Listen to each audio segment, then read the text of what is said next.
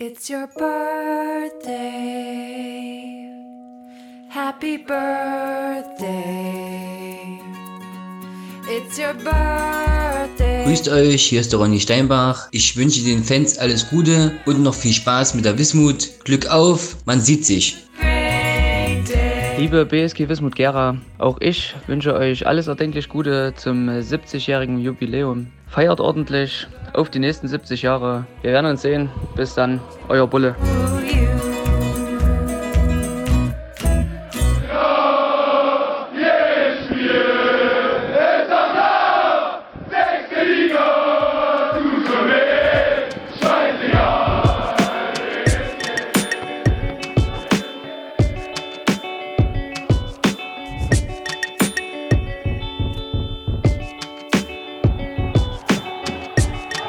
Ein sportlicher Jubelsturm unserer Zeit.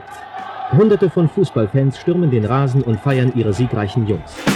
Seit einigen Jahren scheint es nun Usus zu sein, dass bei großen internationalen Entscheidungen und wie wir sehen auch bei kleineren Anlässen die Fußballhelden förmlich vom Platz gerissen werden, dass ihnen zumindest der Weg in die Kabine mit entblößtem Oberkörper bevorsteht. So erging es auch den Jungen der BSG Wismut Gera, die sich in der Ligastaffel Süd den Aufstieg in die Oberliga erkämpften und das schon zwei Wochen vorm Ende der Meisterschaft. Die Spieler und vor allem unser Ex-Nationalspieler Manfred Kaiser, der seine Trainerlaufbahn damit gleich erfolgreich begann, wurden von einem dankbaren Publikum übermütig gefeiert. In erster Linie war es ein Verdienst von Manny Kaiser und ich hoffe weiterhin, dass die Mannschaft so beständig spielt wie kurz vor dem Aufstieg. Wir als Gersche Anhänger freuen uns ganz besonders, dass wir nächstes Jahr gute Spiele von der Oberliga in Gera zu sehen bekommen. Wir sollten eine sehr gute Ligamannschaft sein, die hier die Bergleute von Gera bis Ronneburg motiviert. Wir hatten das Problem, dass wir unsere besten Spieler immer delegieren mussten. Entweder zu Wismut Aue oder zu Karl Zeiss Jena. In Jena brauchte man mich nicht mehr. Der Hans Meyer sagte damals zu mir, er möchte eine Mannschaft aufbauen mit perspektivischem Charakter. Das musste ich akzeptieren. Bevor er zu uns kam, haben wir erstmal geguckt, wie Fußball geht. Der hat mit links und rechts besser geschlagen, da haben wir geguckt. Ja, das war natürlich für uns da, da, eigentlich das größte Handicap, weil wir nicht so äh, zahlenmäßig besetzt waren. Das war ja eine Schlüsselposition, auch im Bossel als Libero, äh, Bernd Kraus als Außenläufer. Und die war natürlich nicht zu ersetzen. Wir hatten unheimlich Probleme in, in Tore. Und wir hatten einen Harald, äh, der unheimlich gute Flanken geschlagen hat. Ja, und dann haben wir ausprobiert, dass ich vorne reingehe und der hat von rechts und links geflankt. Ist ja auch kein Geheimnis, dass ich von den 17 Toren, die wir geschossen haben, 9 geschossen habe.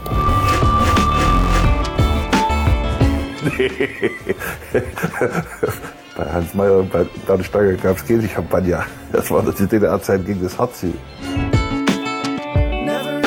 Glück auf zum vierten Teil unserer Podcast-Reihe zum 70. Geburtstag der Betriebssportgemeinschaft Wismut Gera. Und ich freue mich ganz herzlich, Lars wieder begrüßen zu dürfen. Hallo. Glück auf, Dani, ich grüße dich.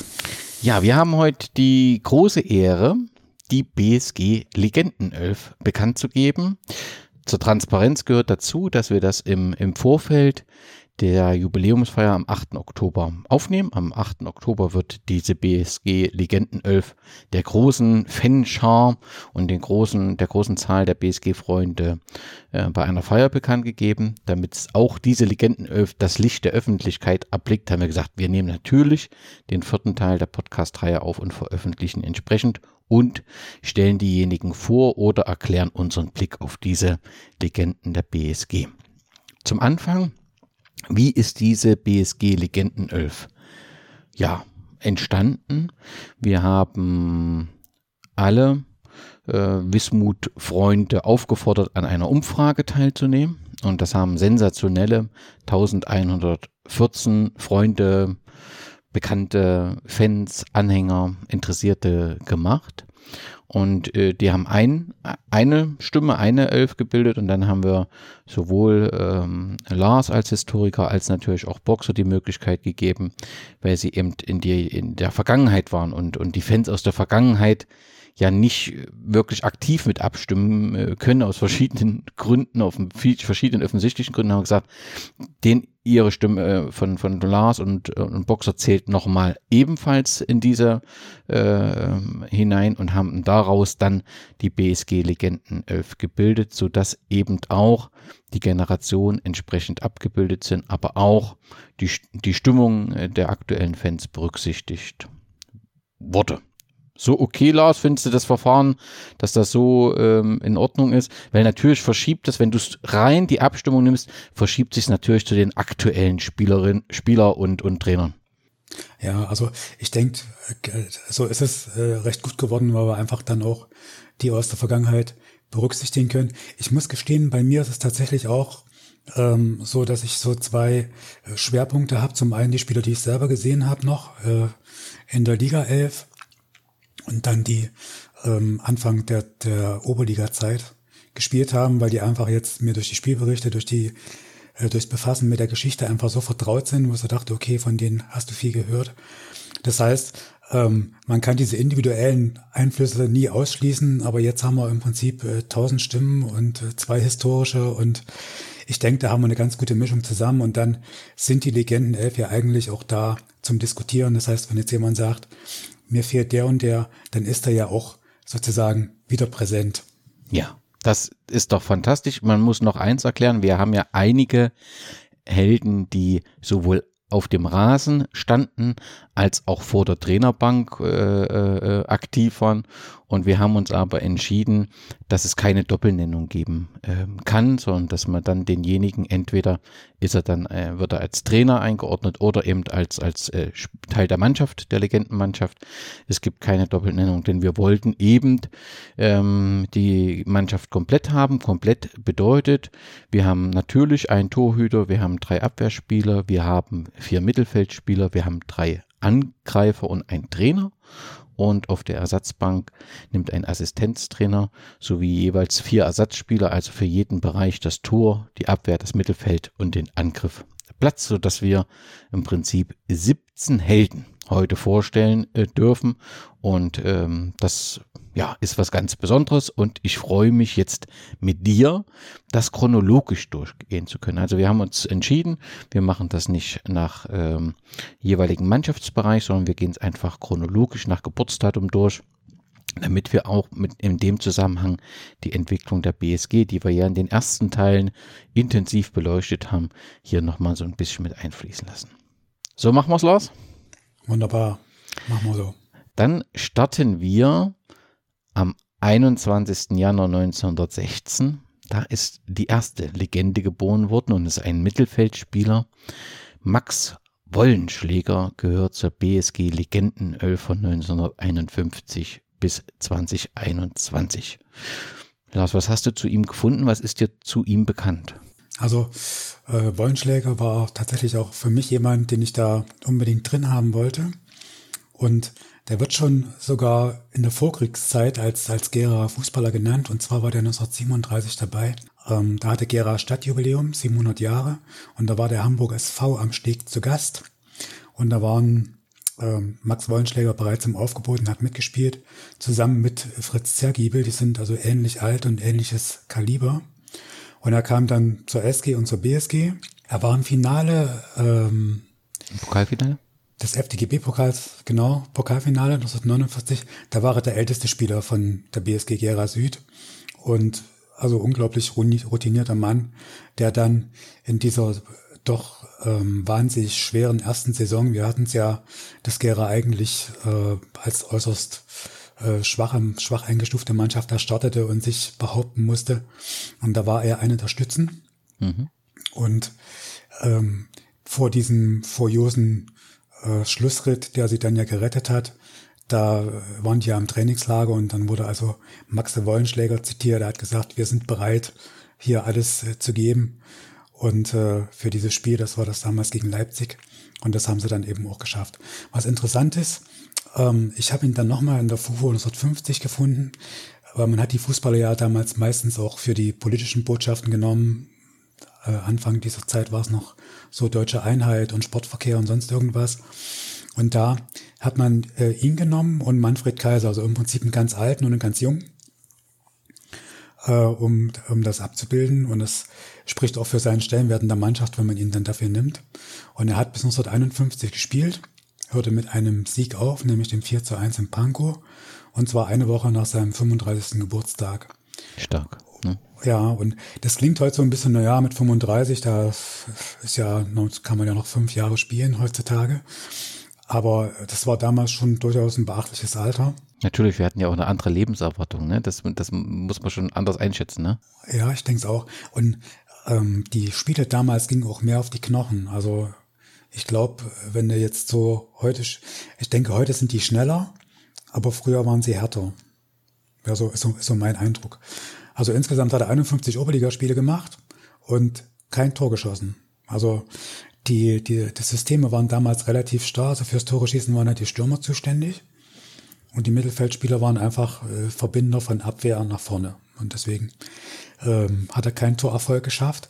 Er war dreimal in der Landesauswahl Thüringen. Das ist vielleicht noch interessant. Es gab, die DDR-Länder bestanden ja bis 1952.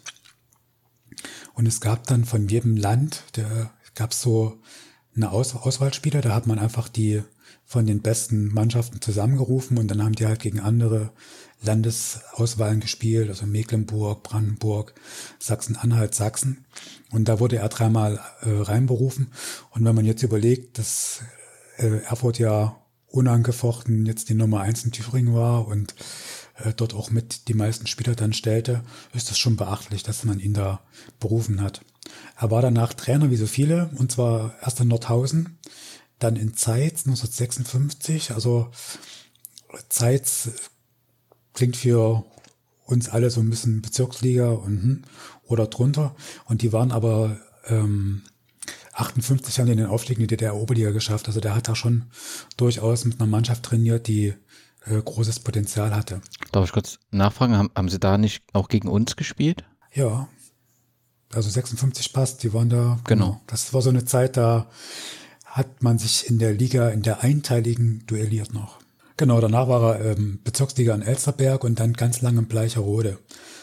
Bis äh, weit in die 80er. Also nicht weit in die 80er, so Anfang der 80er steht da. Und ja, sein Sterbejahr ist unbekannt. Also da findest du im ganzen Internet nichts. Aber zu vermuten ist ja, dass er irgendwie in Bleicherode sesshaft geworden ist, weil er dort sehr lange zum Schluss trainiert hat, ne?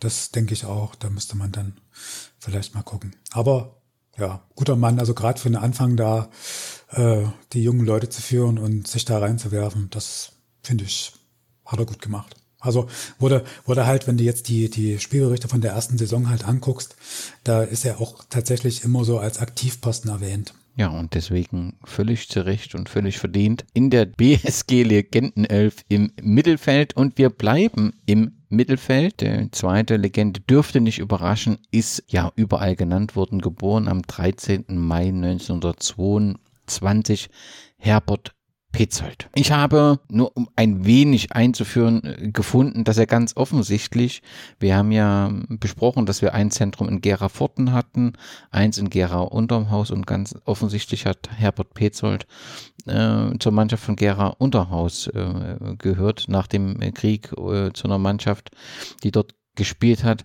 Aber mehr war für mich nicht herauszufinden. Dabei ist es doch so eine wichtige Säule. Aber umso schöner ist es, dass ich dich im Podcast habe. Ich bin mir sicher, du hast ausführliche Informationen. Ja, also ein bisschen was gibt's da schon zu.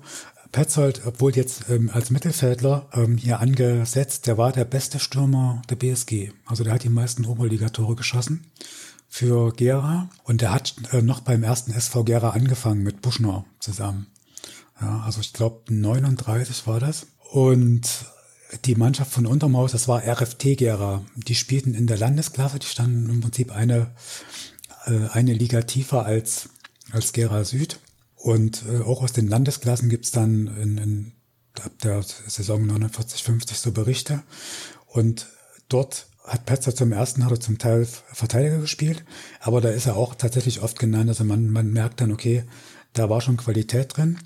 Und dann sind ja RFT und Gera Süd zusammengegangen. Das war im August äh, 1950. Und so hat die BSG den geerbt, sozusagen. Und wurde dann direkt ein Torjäger vor dem Herrn. Ne? Also das ist, er hat 36, 26 von den 34 Spielen gemacht in dieser Saison 50, 51. Den Rest hat er wegen Verletzung verpasst und hat dann, es gibt jetzt zwei Quellen, also 20 Tore ist, glaube ich, der richtige Wert. Es gibt auch welche, die sagen 21. Ähm, 20 Tore gemacht. Wenn wir auf den Rest der Mannschaft blicken, also der zweitbeste Stürmer, Torschütze aus Gera hat den neuen. Ja, also das sind dann schon Unterschiede. Und er hat fünf Tore in einem Spiel geschossen gegen Weimar. Das ging 8 zu 0 aus. Da wurde er so zum, zum Albtraum äh, des, des Weimarer Torhüters. 1951, 52 in der Oberligasaison. Nee, 50, 51. Okay. Hab ich, Mhm. das, das müsste ich mich jetzt sehr täuschen. Nee, muss Da bin, 50, ich mir, 51 da bin ich mir sicher, dass du dich nicht täuscht und meine Quelle falsch war. Und ja, also das war schon äh, durchaus beachtlich. Es, br- also es brachte ihn dann Platz sieben der Torjägerliste ein in der, in der BSG-Chronik von 2001. Da steht Platz sechs. Also ich habe mal geguckt, also wie gesagt, du hast auf Platz fünf und sechs hast du die eben Leute mit 21 und dann kommt Petzold mit 20. Und ich denke, ob jetzt sechs oder sieben, das ist eine Platzierung, die hat äh, kein Spieler wieder erreicht. Und das ist schon durchaus beachtlich. Was vielleicht noch bemerkenswert ist, ich äh, blätter hier mal nebenbei in meiner Sammlung. Ja, genau. So, Petzold. Da haben wir ihn. Da ist das Rekordspiel. Und da steht dann drin, dass im Gegensatz dazu klappte das Zusammenspiel zwischen Kaiser und Petzold ganz ausgezeichnet. Gegen dessen Vorsturm selbst äh, Scheller, so hieß der, der Weimarer Abwehrspieler, machtlos war und Tormann Schuster kap kapitulieren musste. Neben seinem gesunden Torinstinkt und seinen präzisen Torschüssen gefiel sein schneller Antritt. Also war schon gut und hat dann nochmal drei äh, äh, Tore in einem Spiel gemacht und da wurde er lustigerweise überhaupt nicht erwähnt. 51, 52 wurden es dann noch zehn Tore und 52, 53, vier. Also ging dann so ein bisschen abwärts. Das haben dann andere so ein bisschen ausgeglichen. Aber insgesamt 34 Oberligatore. Das ist für Gera die meisten. Er ist Gera dann in der Liga treu geblieben bis 1962 und wurde Nachwuchstrainer. Und durch seine Hände sind dann Gera Toppe, Matthias Kaiser, Udo Korn gegangen. Genau, die auch immer, immer wieder über ihn berichten und nur durchweg positiv äh, berichten, sowohl Gerhard Hopper als auch Udo Korn taucht der Name äh, Herbert Petzold beziehungsweise Assa Petzold immer wieder auf. Ja, also ich habe nicht rausgekriegt, wo dieser, wo dieser Name herkommt. Ja, ja, ich das wäre noch interessant. Mhm. Ähm, wahrscheinlich irgendwo aus irgendeinem Film oder so. Da werden wir Ähm, Udo Korn fragen müssen. Ah, vielleicht äh, klappt das ja. Mhm. Also, was mich überrascht hat, er hat in der, in der 50 Jahre BSG-Chronik hat er so einige äh, Sachen vom Stapel gelassen, die mich wirklich beeindruckt haben. Das eine hat gesagt, also er war einfach beidbeinig ausgebildet. Sie haben für sich selber trainiert, brauchten jetzt nicht unbedingt einen Trainer und wer halt links schießen konnte, hat eben mit dem Bein trainiert, mit dem er es nicht konnte, also mit rechts. Und er hat drauf geschworen, dass die Spieler ähm, den Nachwuchs technisch ausbilden sollen. Er sagt, Kondition war eigentlich nie das Problem, sondern es ist immer so, dass es technisch stimmen muss und das können die Spieler halt gut, ja, weil die ja selber spielen. Klingt doch schlüssig, oder? Wie, wie siehst du das? Also ich finde es auch gut. Und wenn du jetzt guckst, mein Udo Korn, zu dem äh, werden wir ja auch noch kommen, der hat es ja letztlich also auch so gemacht. Wir haben ganz, also zu dieser, in dieser DDR-Zeit war es ganz oft so, dass Spieler, äh, die das wollten, auch tatsächlich in den Nachwuchs sind oder dann irgendwo an dem Ort, wo sie halt gewohnt haben, äh, auch dann, dann junge Leute ausgebildet haben und einfach ihr Wissen weitergegeben haben. Und ich denke, das ist schon äh, ganz gut. Also auch für die, wenn du jetzt so einen Nachwuchsspieler hast, der dann von einem ehemaligen Oberliga-Spieler angeleitet wird, das hat ja auch was. Ne? Und Asa hat noch gesagt, also wir haben noch mit viel Idealismus gespielt. Da ging es da nach dem Training ging keiner ohne gemeinsames Bier nach Hause. Das heißt, dieser, dieser mannschaftliche Zusammenhalt wurde da einfach auch noch größer geschrieben. Die, die Kader waren ja auch noch nicht so riesig wie heute. Du hattest einfach, wenn du jetzt mal so rechnest, meistens so 20, 22 Spieler und so ein Stamm aber von 17 nur. Also das waren gar nicht so wahnsinnig viele. Und da, da war es eben auch wichtig, dass du miteinander konntest. Ja. Und letztes Zitat von ihm, in den 90ern hat er das dann gesagt, das Geld hat vieles versaut. Und das lasse ich jetzt einfach mal so stehen. Auf jeden Fall eine fantastische Wahl äh, in der BSG Legenden 11 Herbert Petzold. Die Nummer drei und da gehen wir jetzt ins Tor, den Torhüter der BSG Legenden 11. Er wurde am 14. Dezember 1924 geboren und begann seine Fußballkarriere eigentlich als Verteidiger. Wer steht im Tor der BSG Legenden 11? So, das natürlich mal Siegfried Offrem. Und zwar aus meiner Sicht völlig zu Recht. Zum einen wegen seiner persönlichen Geschichte und zum anderen auch wegen seiner Leistung. Also du hast recht, er, er hat als Verteidiger angefangen und er kam verletzt aus dem Krieg zurück und konnte sich nur noch an Krücken fortbewegen. Also, Gelähmte Beine hat er, glaube ich, ne? Oder? Ja, genau. Und hat dann wirklich so eisern Reha und Training gemacht, um wieder spielen zu können. Und ich schätze mal, er ist dann einfach ins Tor gegangen, weil er da nicht so viel laufen musste. Und bei Gera war nach der Saison 1949-50, da war die Torhüterposition plötzlich frei, weil äh, Blumert, der etatmäßige Torhüter aus der, aus der ersten Oberligasaison, der äh, war in den Westen gegangen zum, nach Pirmasens Mhm. Und also es war damals nicht ungewöhnlich. Also man hat das natürlich nicht gerne gesehen, ne, weil ja die DDR das bessere System war äh, in den Augen der Machthaber. Aber das steht zum Beispiel noch ganz normal als Abgang drin. Ne? Blumert, Pirmasens in der Saisonvorschau. Und Ofrem war da als Torhüter vorgesehen ähm, hat auch das erste Pokalspiel bestritten und sich dann die Hand gebrochen. Das heißt, die ersten zwölf Oberliga-Spiele stand dann ein anderer im Tor, der hieß Manfred Schmidt. Und dann ab Dezember ähm, ging es dann los mit, mit Ofrem. Und er hat dann im Prinzip bis ja die komplette restliche Oberliga-Zeit im Tor gestanden.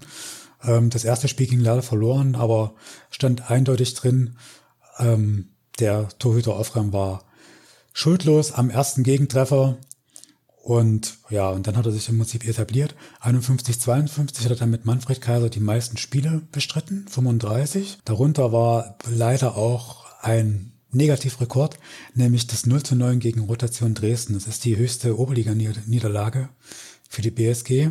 Und das ist schon, also die mussten damals schon ganz schön, also was wegstecken können.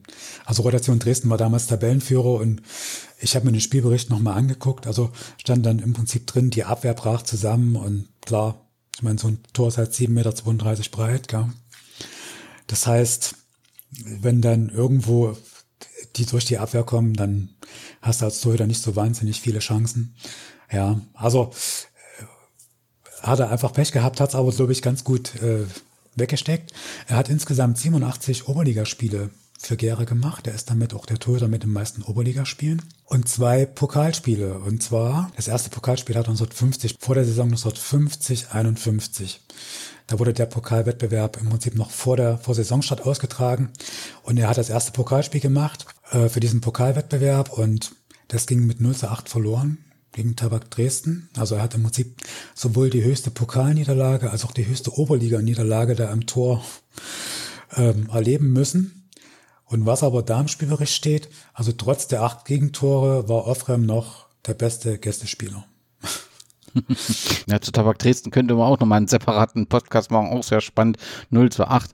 Aber es ist ja, wenn das in der FUVU stand, äh, trotzdem wird es äh, schwer für ihn zu verdauen gewesen sein, acht Tore. Ja, also ich glaube, du musst da, also da brauchst du schon so ein tatsächlich gute Nerven zu sagen, hey, äh, Mund abputzen und es geht weiter, ja. weil das sind schon ganz schöne äh, Packungen gewesen.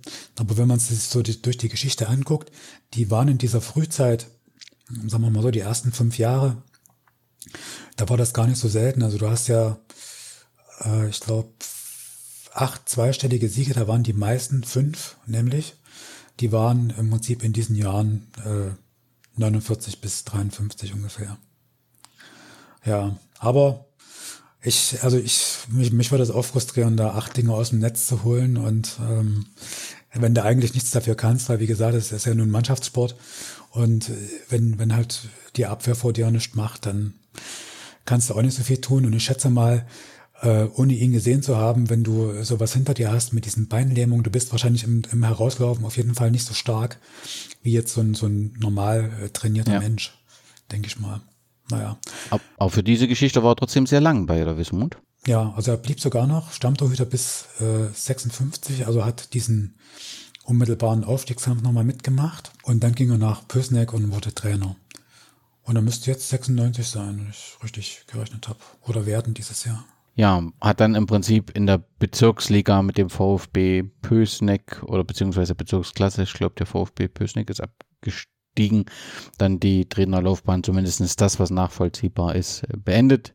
Aber im Tor, wie du das wunderbar dargestellt hast, äh, war er ja eine, eine wichtige ähm, Person und hat eine ganz besondere ähm, Geschichte, die eben auch für so einen besonderen Geist steht. Nur um die Namen, weil das so ein bisschen Romantik ist. Ist es richtig, dass die erste Partie, in der am Tor stand, du hast ja gesagt, eine Niederlage war, äh, das Spiel der BSG Mechanik ja gegen Eisenhüttenwerk Thale war? Ja. Ach, das Glück gehabt. Ich hatte schon Sorgen. ja, aber diese. Also das war im Prinzip, ja, stimmt. Dezember war das. Mhm. Und später wurde ja aus dem Eisenhüttenwerk Thale dann Stahltale. Richtig. Es klingt so ein wenig äh, romantisch. Äh, ich will natürlich das nicht alles verklären, äh, nicht, äh, dass man da, dass alles gut war, aber diese Namen sind natürlich schon besondere Namen. Ja, auch die Nummer vier ähm, ist jemand, ja, wo es eigentlich gar keine Diskussion gehört, der gehört in die BSG äh, Legendenelf ohne Frage und das zeigten sowohl die Abstimmung als auch ähm, sowohl Lars als auch Marios Position, das war relativ klar. Es gab nur eine gewisse Unsicherheit, ob er als Legendentrainer gewählt wird oder ob er in die Legendenmannschaft gehört. Letztendlich äh, haben wir uns dafür entschieden, er gehört in den Angriff der Legendenelf. Er ist am 7. Januar 1929 geboren worden und steht für den Gera Fußball wie kein zweiter. Es ist Manfred Kaiser. Ähm, geboren in, in Zeitz und hat, glaube ich, auch dort begonnen mit Fußball zu spielen, aber genaueres, ja, wie immer, das weiß Lars. Ja, also das, ich glaube, da gab es überhaupt keine Frage, vielleicht bei gar keinem von den tausend, die da abgestimmt haben.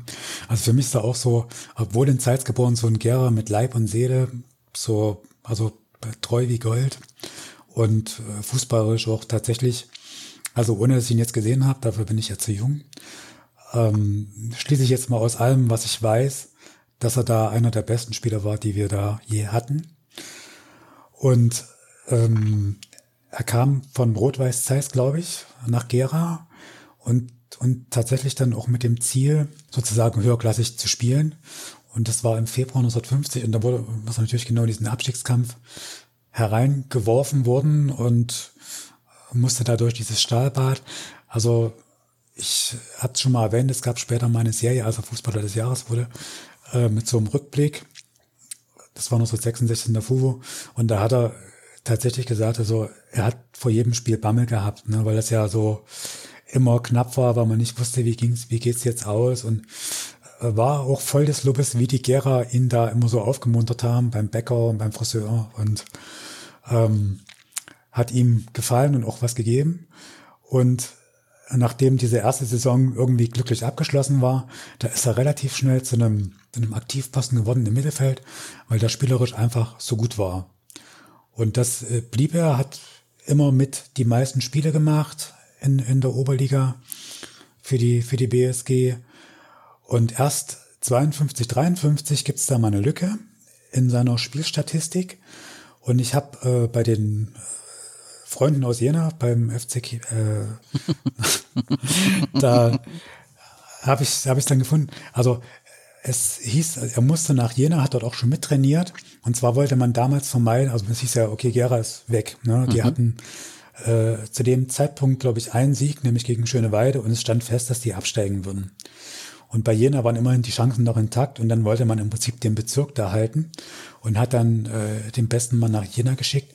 Und soweit ich weiß, ähm, gab es dann vom Sportausschuss keine Spielgenehmigung, also kam er dann zurück und hat dann ab Mai wieder mitgespielt und hat dann die, die Abstiegssaison äh, gut zu Ende gebracht. Wie gesagt, ich glaube, entweder habe ich es bei den Jenern gelesen oder irgendwo anders, ähm, weil das war mir nämlich gar nicht bewusst. Und wenn du aber seine Einsatzstatistiken anguckst, dann sieht man, okay, äh, bis Januar ungefähr lief das rund und dann kommt eine Lücke, dann ist mal ein Spiel im März und dann erst ab Mai wieder. Das heißt, äh, es wird wahrscheinlich stimmen. Dass er im Prinzip dort trainiert, aber nicht gespielt hat. Genau, und was man so liest, äh, hat ihm das nicht so richtig gefallen, denn du hast schon gesagt, man hatte immer das Gefühl, dass er ein Gera ist und ähm, das hat sich dann später nochmal als Trainer gezeigt, aber da wird der ein oder andere verwundert gucken, wieso Gera seine Erfolge hat er doch eigentlich mit einem anderen Verein erzielt. Zwangsweise, muss man fast sagen. Mhm. Also das ist so, im ersten Jahr nach dem Abstieg, da hatten sie nicht wirklich eine Chance, da wieder anzugreifen. Aber dann 54, 55 hat sich die Mannschaft äh, durchaus gut gefangen und zusammengestellt und hatte tatsächlich die Chance, wieder aufzusteigen. Ähm, es gibt so eine Zeitschrift, die heißt Libero, die ist aus, aus Westdeutschland und da ist auch so ein Statistik-Freak, hat die ins Leben gerufen damals in den, ich glaube, 80er und 90er Jahren. Und da stand im Prinzip als Rückblick drin, keine Mannschaft hatte eine reale Chance, den Gera den Staffelsieg streitig zu machen. Sie hatten mit Kaiser und Müller zwei junge, großartige Spieler, die eine ganze Mannschaft in den Spielrausch zu versetzen vermochten. So, und jetzt war ja, das hat man ja schon beim beim Rückblick, da gab es dann diesen Punktabzug und dann war das weg und das zweite Nackenschlag war dann, man hat äh, Kaiser und Müller, also die beiden großartigen und Horst Freitag nach Aue delegiert zum Sportclub der Wismut. Und Kaiser blieb in Gera wohnen. Das hat, äh, hat er später erzählt in einem Interview. Das war seine Bedingung für den Wechsel, also dass er unbedingt in Gera wohnen bleibt. Ich glaube, am Marktplatz hat er zumindest lange gewohnt. Und ist dann tatsächlich gependelt, so dass er dann als Meisterprämie, das hat der Karl Wolf dann in einem Interview mal gesagt, da hat also Manfred Kaiser mal ein Motorrad bekommen, dass er dann im Prinzip schneller nach Aue kam. Er hat sich äh, in Aue aber zu einem absolut überragenden Mittelfeldakteur entwickelt, ähm, wurde dann auch schnell Nationalspieler, hat 31 äh, Länderspiele gemacht, unter anderem gegen Wales. Er hat damals das Auswärtstor geschossen beim 1 zu 4 ähm, in Cardiff. War das erste DDR-Tor in Westeuropa, wenn man das, äh, wenn wir ja immer einen kleinen Rekord haben und was Besonderes. Und wurde auch tatsächlich, also ich glaube nach dem, nach dem 2 äh, zu 1 das habe ich jetzt nicht nachgeschlagen, aber es gab irgendwann mal so ein Lob äh, seitens äh, der Briten, äh, der Kaiser Europas so ungefähr. Also da war er wirklich ein Zenit seines Könnens, äh, Europacup gespielt, Meister geworden mit Aue, wie gesagt, erfolgreicher Nationalspieler und natürlich immer äh, voller Einsatz. Also das ist so, so was anderes, hat sich eben auch wirklich immer reingehängt. Und man hätte dann so ein bisschen für den Nationalelf abgeschrieben. Da gab es dann äh, so ein bisschen so ein, so ein Zug zu, zu anderen Leuten, zu Jüngeren.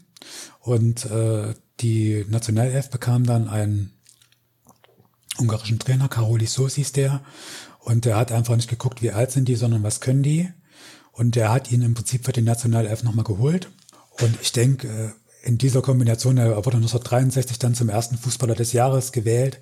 Ich denke, dass das tatsächlich äh, auch noch mit so, so ein bisschen Ausschlag gegeben hatte. Da waren Aue immer ein Aktivposten, ganz klar, aber natürlich kommst du durch die, durch die Nationalmannschaft eben in, in dem Blickfeld, weil diese Fußballer des Jahres, die wurden ja in der DDR von, im Prinzip von der Fachpresse gewählt. Also die Sportjournalisten der DDR-Zeitung haben gesagt, das sind für uns die besten Fußballer. Das heißt, das ist ein Titel, den gewinnst du jetzt nicht wie so ein wie heute so ein Instagram-Account durch viel weitergeben, sondern da hast du tatsächlich äh, Fachleute, die hingucken, was kann der und insofern muss man sagen, also da diesen Glanzpunkt gesetzt zu haben, der Erste zu sein und ähm, das eben auch ähm, damals in dem Alter, in dem er war, das ist schon durchaus aller Ehren wert. Er hörte nämlich kurz, kurze Zeit später auf und äh, bestritt dann auch sein letztes Spiel für Aue und kam dann 1965 nach Gera als äh, Trainer Novize und man hatte ihn ursprünglich vorgesehen für den Nachwuchs, dass er sich da im Prinzip so die ersten Sporen verdient. Und er wurde dann aber relativ schnell Oberligatrainer, er hat am fünften Spieltag den Heinz Ernst abgelöst und hat dann äh, diese Mannschaft in die Oberliga geführt. Es gibt auf YouTube gibt's einen Film, den ich einfach hier den, den Hörern gerne nahelege. Da ähm, zeigt, wie, wie Gera in die Oberliga aufgestiegen ist. Und dann ist man eben auch durch die Stadt gegangen. Und es haben ganz viele Leute gesagt, ja, äh, die Mannschaft ist gut, aber Manfred Kaiser ist im Prinzip das, was uns da hochge, äh, hochgehieft hat in diese Oberliga, diesen Erfolg möglich gemacht hat. Und wenn ich mir das äh, angucke, was halt der Pögel geschrieben hat, die konnten so eine Mannschaft in so einen Spielrausch versetzen. Ich denke, äh, das war ihm als Trainer wahrscheinlich auch gegeben, da die, die, die Spieler zu motivieren. Zumindest in Gera. Ne? Also da muss das irgendwie gepasst haben, da hat das funktioniert. Da waren sowohl die Fans äh, standen hinter der Mannschaft, als auch er hat die Mannschaft äh, erreicht und hat damit dann auch den, den Oberliga-Aufstieg sichergestellt. Das muss man ja wirklich sagen. Äh, sowas zum Beginn einer Trainerkarriere, das ist schon beachtlich. Er hat das Trainerstudium vorher in Leipzig äh, gemacht, ähm, also über vier Jahre, als das Ziel war schon da, Trainer zu werden. Aber das ist schon beachtlich, so am, am, am Start der Karriere so ein Erfolg. Und äh, die Gera haben sich sehr mit ihm identifiziert, auch als Trainer eben. Ja, also das wirkte, also wenn man sich das so anguckt heute, dieses 66, 67, also das kommt in dem Video aus meiner Sicht auch gut raus. Ja. Das war so, ein, so da trafen äußerst glückliche Umstände aufeinander. Also eine Mannschaft, die im Prinzip äh, diese, diese Reife hatte aufzusteigen, dann ein Trainer, der sie im Prinzip rauskitzelt, die Prozente, die du dazu noch brauchst, und eine Stadt, die die Mannschaft da nach vorne pusht.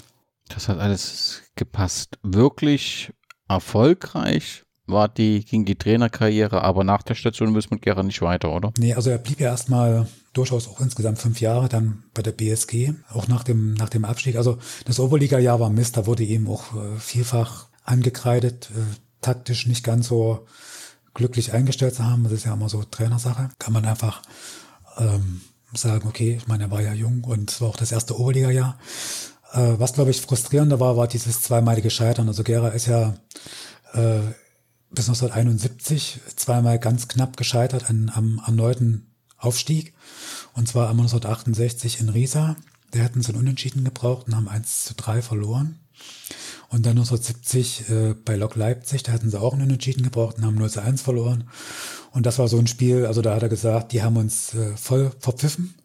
Das hat er dann sogar in diesem, also 2001 wurde ja das 50 Jahre PSG, bewegte Zeiten, äh, rausgegeben. Und da hat man, da steht es auch noch drin, also es hat ihn offenbar wirklich ähm, frustriert und er hat danach, ist er einfach auch gegangen und gesagt, das mache ich nicht weiter. Er hatte dann noch so ein paar Trainerstationen, so unterklassig, ich glaube Hermsdorf, Assistenz, Rot-Weiß Erfurt steht bei mir. Ich habe dann noch Bad Köstritz, äh, Stahl, äh, Silbitz äh, drauf äh, stehen. Das sind dann im Prinzip so im Ostthüringer Raum, ne? Ja, und also er hat auch immer betont, ich glaube, er war nicht in der Partei. Richtig.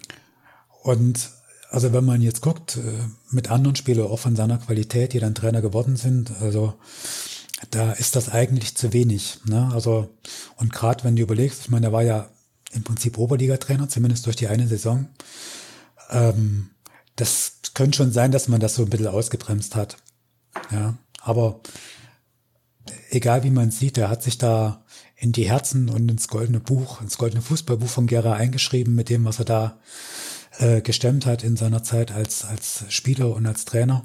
Und er ist dem Gera Fußball auch treu geblieben. Er war beim FV Gera Süd Ehrenmitglied und ähm, hat schon 2001, als dann, es steht, wie gesagt, da zitiere ich jetzt nochmal aus bewegte Zeiten, äh, dass es tatsächlich schwer werden würde, also für Gera im Fußball. Hat gesagt, wer hat hier schon genügend finanzielle Mittel und klar, du kannst eben auf junge Spieler setzen, aber die werden dann von den finanzkräftigen Vereinen weggeholt und dann sind sie eben weg. Und auch den Fusionen, die standen damals zwar noch nicht ganz so akut im Raum. Da sagt er, es hat einmal geklappt, nämlich als wir damals mit RFT zusammengegangen sind, 1950. Und sonst waren das eigentlich eher Flops. Also ja, da hat er auch im Prinzip so, ein, so, ein, so eine Weitsicht gehabt. Also was ich an ihm schätze und ich denke, was ihn auch so äh, raushebt oder was vielleicht alle äh, Legenden so auszeichnet, das ist diese absolute Loyalität zum Verein und zur Stadt. Also das war für ihn ganz klar so eine Nummer eins. Und also kam als Trainer raus, kam als Spieler raus und das finde ich echt stark. Äh, Manfred Kaiser ist 2017 gestorben im Februar und er hat auch seine letzte Ruhestätte hier in der Stadt. Zwei Sachen, die ich gerne noch anmerken möchte. 1989 gab es eine Wahl. Ich gehe davon aus, dass das anlässlich des 40-jährigen Jubiläums äh, der DDR war, zur Super 11 DDR 40. Da war er auch beteiligt im Mittelfeld. Also das heißt, das ist eben wirklich, wie du das auch vor uns beschrieben hast, wahrgenommen worden, diese Leistung. Das war eine besondere, äh, besondere Fußballer. Und ähm, etwas Zweites, weil du es vor uns gesagt hast, er war nie Parteimitglied, hat das auch mehrfach betont, dass er darauf stolz ist, dass er alle die Erfolge erzählt hat, ohne Parteimitglied gewesen zu sein. Und das ist in einem zweiten Zusammenhang nochmal aufgeblitzt. Ähm, es gab ja in Jena dann nach der Wende intensive auch Untersuchungen rund um den Vater von Roland Jahn, wo dort der Einfluss der Stadtsicherheit rund um den VEB Karl und den FC Karl Jena analysiert wurde. Und da hatte Georg Buschner die Auffassung vertreten im Sinne von, es müsste auch mal gut sein. Und das, da hat er sich verwehrt und hatte gesagt, äh, lass den Buschner reden. Ja, und wir haben das ja in unserer Erinnerung so beides, so, so kommen irgendwie aus Gera, alles gut. Verbinden die vielleicht jetzt nicht als zwingende Einheit, aber das, das fand ich schon wichtig. Also da gibt es eine wunder, wunderbare Heft der Geschichtswerke Stadt Jena, wo ähm, der Lebenslauf von Manny Kaiser auch gut beschrieben ist. Und es scheint zumindestens, dass er auf dem Thema Partei statt Sicherheit sehr sensibel war und sehr empfindlich und schon sehr gut erkannt hatte, wie die Zusammenhänge waren. Und ähm, das fand ich, finde ich, gehört für mich auch dazu, äh, zu seinem Leben. Und das macht das Bild für mich nur noch rund. Ne? Aber das finde ich ein wichtiges Thema. Wenn wir über Manfred Kaiser reden, müssen wir auch darüber reden. Und, ähm, und dann noch zur Ergänzung, dass er eben Teil der Mannschaft war, die 1956 ähm, als äh, Wismut ähm, Karl-Marx-Stadt dann gegen den FC äh, Kaiserslautern gespielt hat, dieses, was 3 zu 5 verloren geht und wo Fritz Walter das Jahrhunderttor mit der Hacke geschossen hat, da stand ja eben auch im Aufgebot äh, von Wismut Karl-Marx-Stadt und das ist ja ein besonderes Spiel. Und das ist noch, was ich vielleicht so ergänzen will zu dieser wirklich besonderen Persönlichkeit äh, und Gera kann sich froh schätzen, ja, ihn in seinen Reihen gehabt zu haben ja, da kann ich nichts zufügen. Ist einfach so. Hast recht. Ja, und du hast die Namen gerade schon auch bei Manfred äh, Kaiser erwähnt und ähm, er ist tatsächlich auch die fünfte Legende in der BSG 11 und ähm, da gibt es eigentlich auch wenig ähm, Diskussion. Geboren am 28. Januar 1931 ist ein Abwehrspieler. Es ist Bringfried Müller. Aber eigentlich hat seine Karriere gar nicht als Fußballer begonnen, oder Lars? Nee, es ist, ähm, der war Handballer am Anfang, also Feldhandballer, ne? also es gab damals noch äh, Hallenhandball noch nicht. Und hat äh, dort begonnen, übrigens wie Willi Tröger, sein späterer Vereinskamerad und Spezi. Und äh, ist dann erst später äh, zum Fußball gewechselt. Er war Abwehrspieler und äh, wenn ich es richtig gezählt habe, ist er der zweitbeste Nationalspieler der BSG nach Manfred Kaiser. Und wenn man jetzt, je nachdem, wie man sieht, eine Langenberg wurde erst 1950 eingemeindet. Ähm, aber wenn man das als Gera zählt, dann ist er im Prinzip der gebürtige Gera mit den meisten Länderspielen. So. Ne? Und er hat auch bei der BSG angefangen und wir hatten vor uns schon den, den Wechsel von Kaiser, das, äh, da sind die beiden ja im, äh, mit, mit Horst Freitag im Trio gegangen. Also Müller äh, war einfach auch so ein guter, aber äh, als er anfing, hat man das, also das erste Spiel war eine Katastrophe für ihn, muss, muss man auch sagen.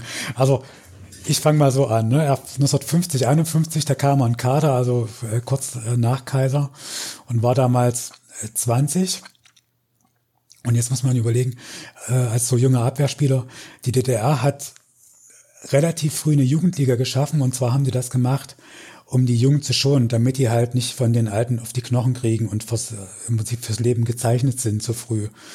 Ja, deswegen haben die relativ früh angefangen, diesen, diesen Unterbau für die Jüngeren zu schaffen.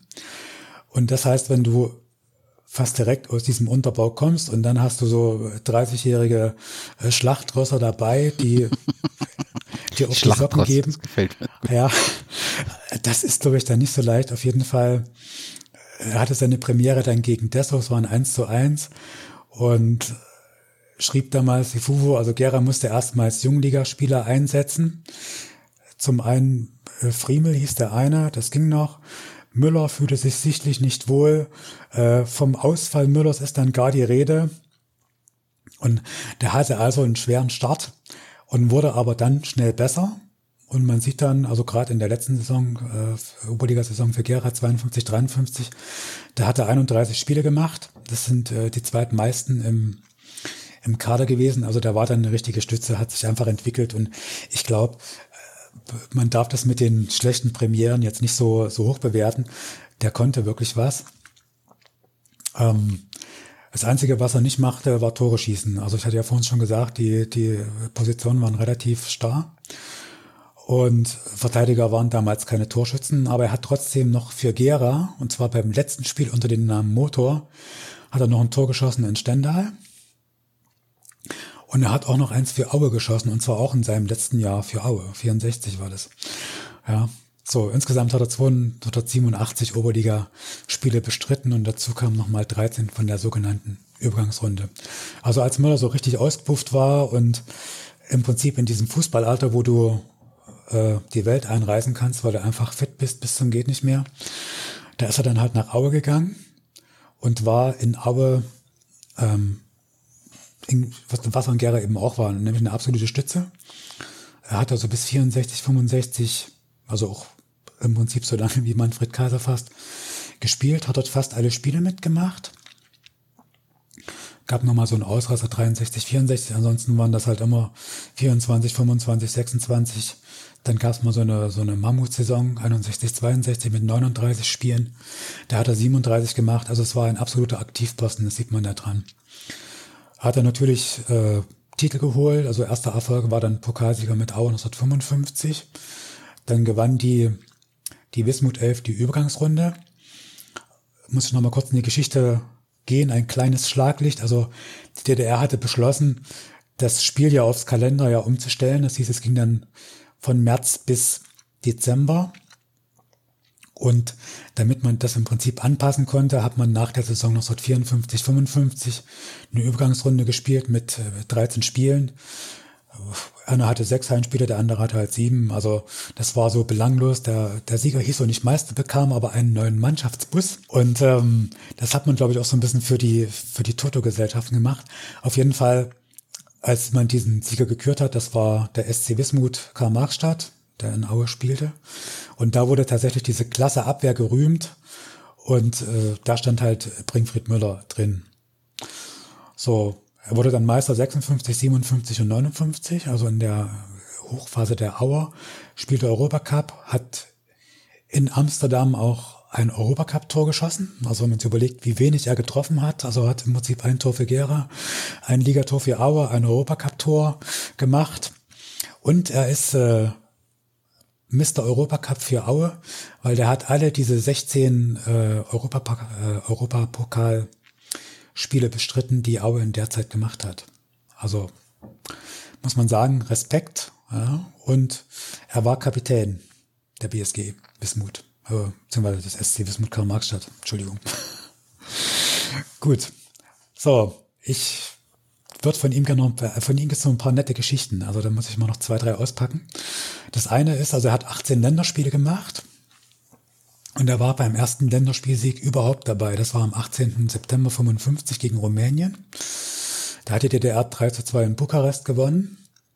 Er war dabei bei diesem 2 zu 1 gegen Wales. Das war damals eine Riesensensation, dass die DDR das schaffte, da gegen äh, walisische Profis zu gewinnen. Und wurde wie Manfred Kaiser fast direkt Trainer, nur halt in Aue. Und es heißt, ähm, Müller hat Aue die Lila-Trikots verordnet oder äh, die herbeigeführt. Aber die Geschichte kennst du besser, weil die habe ich ja von dir. Naja, also letztendlich äh, gab es da eben mal dieses äh, Testspiel in, in Gera gegen Schwaben-Augsburg. Äh, Schwaben-Augsburg hatte lila Trikots und das fand er richtig toll. Und äh, so kam das Lila, also wir hatten ja erst andere äh, Farben, da spielte eben auch die Farbe Rot-Weiß eine Rolle, äh, wo nicht nur Wismut Gera spielte, sondern auch Wismut Aue, auch wenn das heute gerade mit Bezug auf, auf Zwickau kaum vorstellbar ist.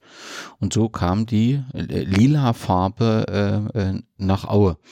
Ähm, er ist ja auch so ein bisschen Boulevardwissen mit ähm, Jutta Müller verheiratet, die Eiskunstlauftrainerin. Und sie hat dieses Projekt, so zumindest heißt es, immer unterstützt und hat ähm, da auch diesen Gedanken der Farbe sehr positiv äh, bewertet. Und seitdem ist Aue lila. Ja, natürlich eine nette Gabe und so dauerhaft. Das Lustige ist, dass es dann im Prinzip 1967, also im, im, in der Oberligasaison von Gera, zu, sozusagen zum Bruderkampf war. Da war er Trainer von Aue und Manfred Kaiser war Trainer von, äh, von Gera. Und da gibt's eine Geschichte von ihm, die hat er später mal der, der Auer Fangruppe Bergeschrei ähm, erzählt.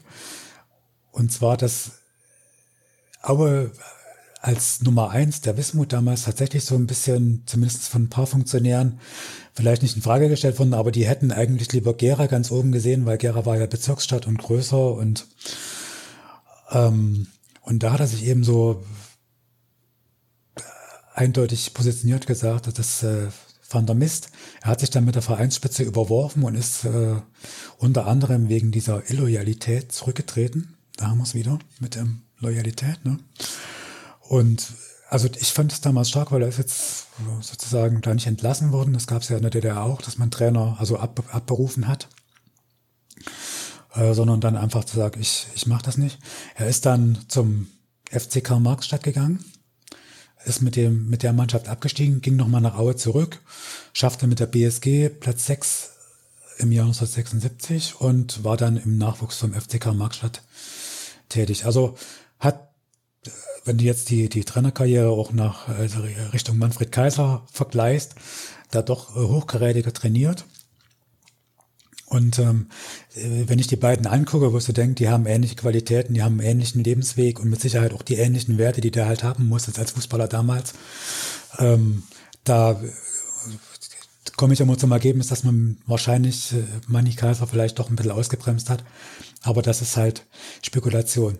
Was ich bei Bringfried Müller interessant finde, ist, also ich hatte ja zum, zum Manfred Kaiser gesagt, so Gera der Herzen, ne? Und, und ja. Bringfried Müller ist ja als Langenberger zumindest so Eigentlich eingeheirateter. Ne? Mhm. Ja.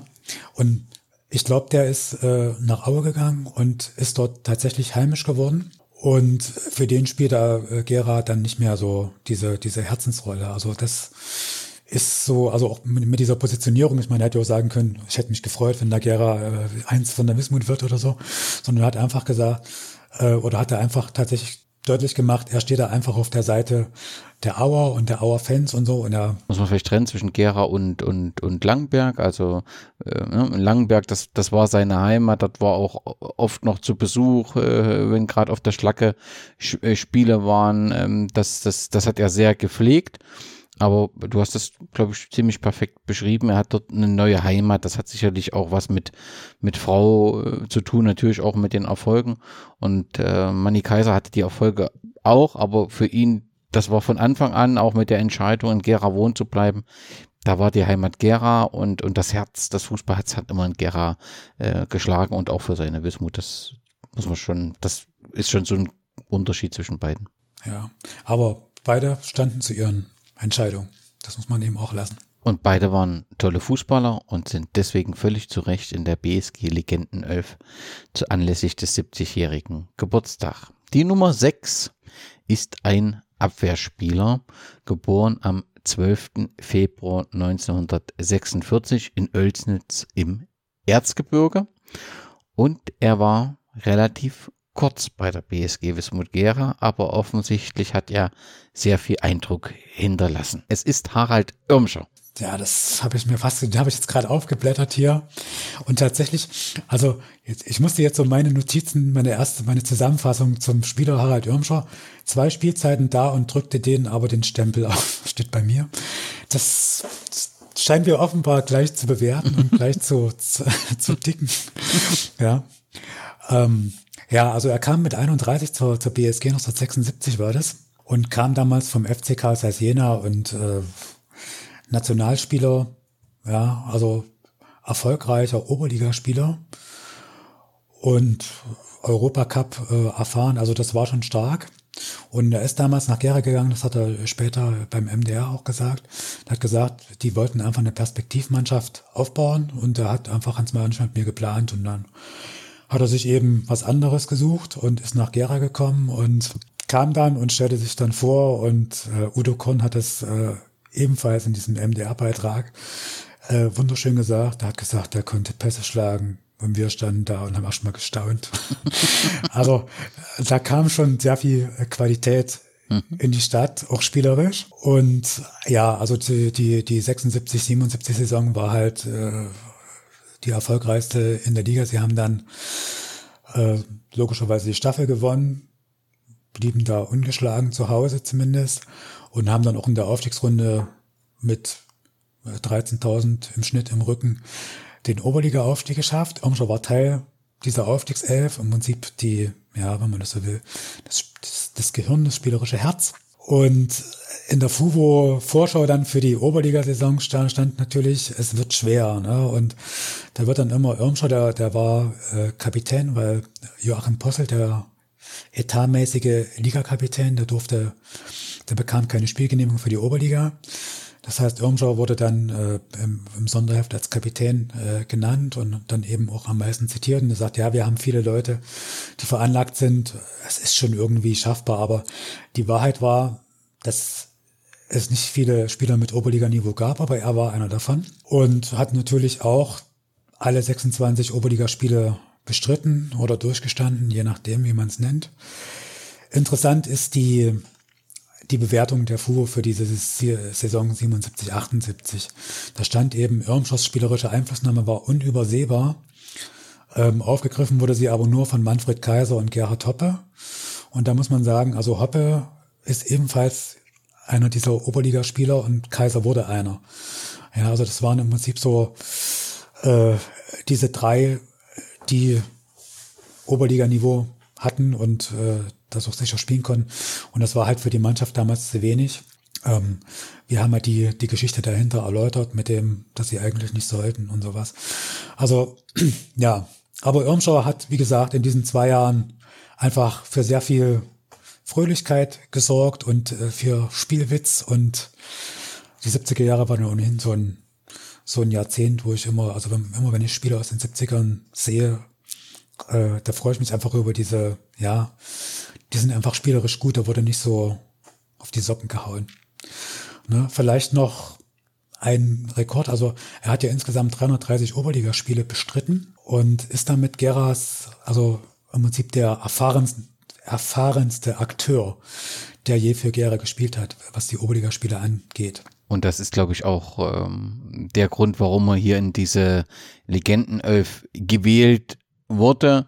Es war einfach äh, zwar nur zwei Jahre und es ist jetzt auch kein typischer Gerscher, aber es war eben eine extrem hohe Qualität. Ja, muss man zu seiner Laufbahn noch sagen. Er hat ja äh, lange Zeit äh, für, für Motor Zwickau ähm, gespielt, wechselte dann äh, nach Jena und ähm, hat dort ähm, ähm ja, viele Erfolge gefeiert, Meisterschaften, Pokalsieg, war mit der DDR-Nationalmannschaft äh, bei der Fußball-Weltmeisterschaft. Das war einfach ein, ein, eine starke Qualität und das hast du ja äh, mit dem Zitat von Udo Korn auch nochmal äh, gut präsentiert. Im Prinzip war er einfach der spielerisch beste Fußballer, den wir da in dieser Saison hatten. Äh, da du die Saison 77, 78 angesprochen hast, ähm, würde ich gern zwei Podcast-Empfehlungen aussprechen. Das eine ist das äh, Gespräch, was ich führen durfte mit Gerhard Hoppe, der genau in dieser Saison, dann vor Ende der Saison, wieder zurück äh, nach Jena äh, geholt wurde und dann letztendlich dort auch seine erfolgreiche Laufbahn oder die Krönung seiner Laufbahn mit dem Europacup-Finale zu erleben, aber das ist schon eine besondere Situation, weil ja faktisch in dieser Saison dreimal gegen Chemie Böhlen spielte und ein zweites, du hast es angesprochen, dass äh, Joachim Posselt äh, plötzlich nicht mehr in dieser Oberligamannschaft war, obwohl er ein ganz wichtige Säule des Aufstiegsteams war.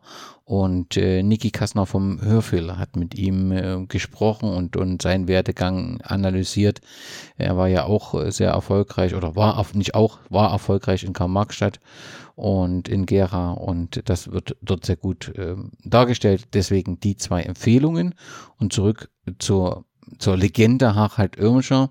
Äh, in Gera war er nicht als Trainer tätig, aber wo worin ihn viele kennen dürften, ist, dass er jetzt eben nach der Wende, oder nicht jetzt, sondern nach der Wende, dann seine Trainertätigkeit mit Bernd Stange äh, fortsetzte, mit teilweise ja abenteuerlichen oder überraschenden Engagements.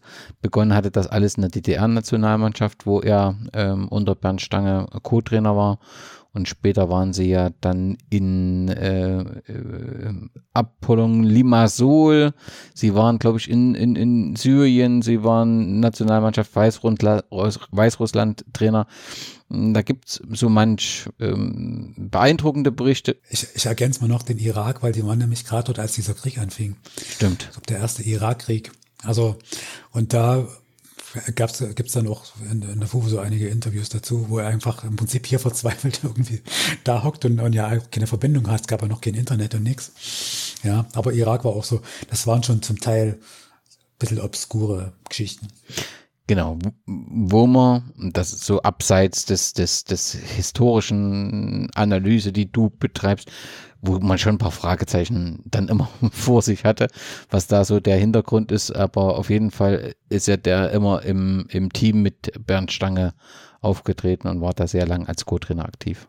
Soweit zur Nummer 6, zu Harald Irmscher in der Abwehr. Und äh, wir schauen weiter. Wer äh, spielt noch in der ähm, Legendenelf der BSG. Und jetzt äh, haben wir, weil wir weil ich sortiert habe nach Geburtsdatum, kommen wir im Prinzip auf die Spieler und äh, Trainerbank. Ähm, denn äh, zuerst bevor wir dann den, den Trainer der Legendenelf nehmen, haben wir den Assistenztrainer.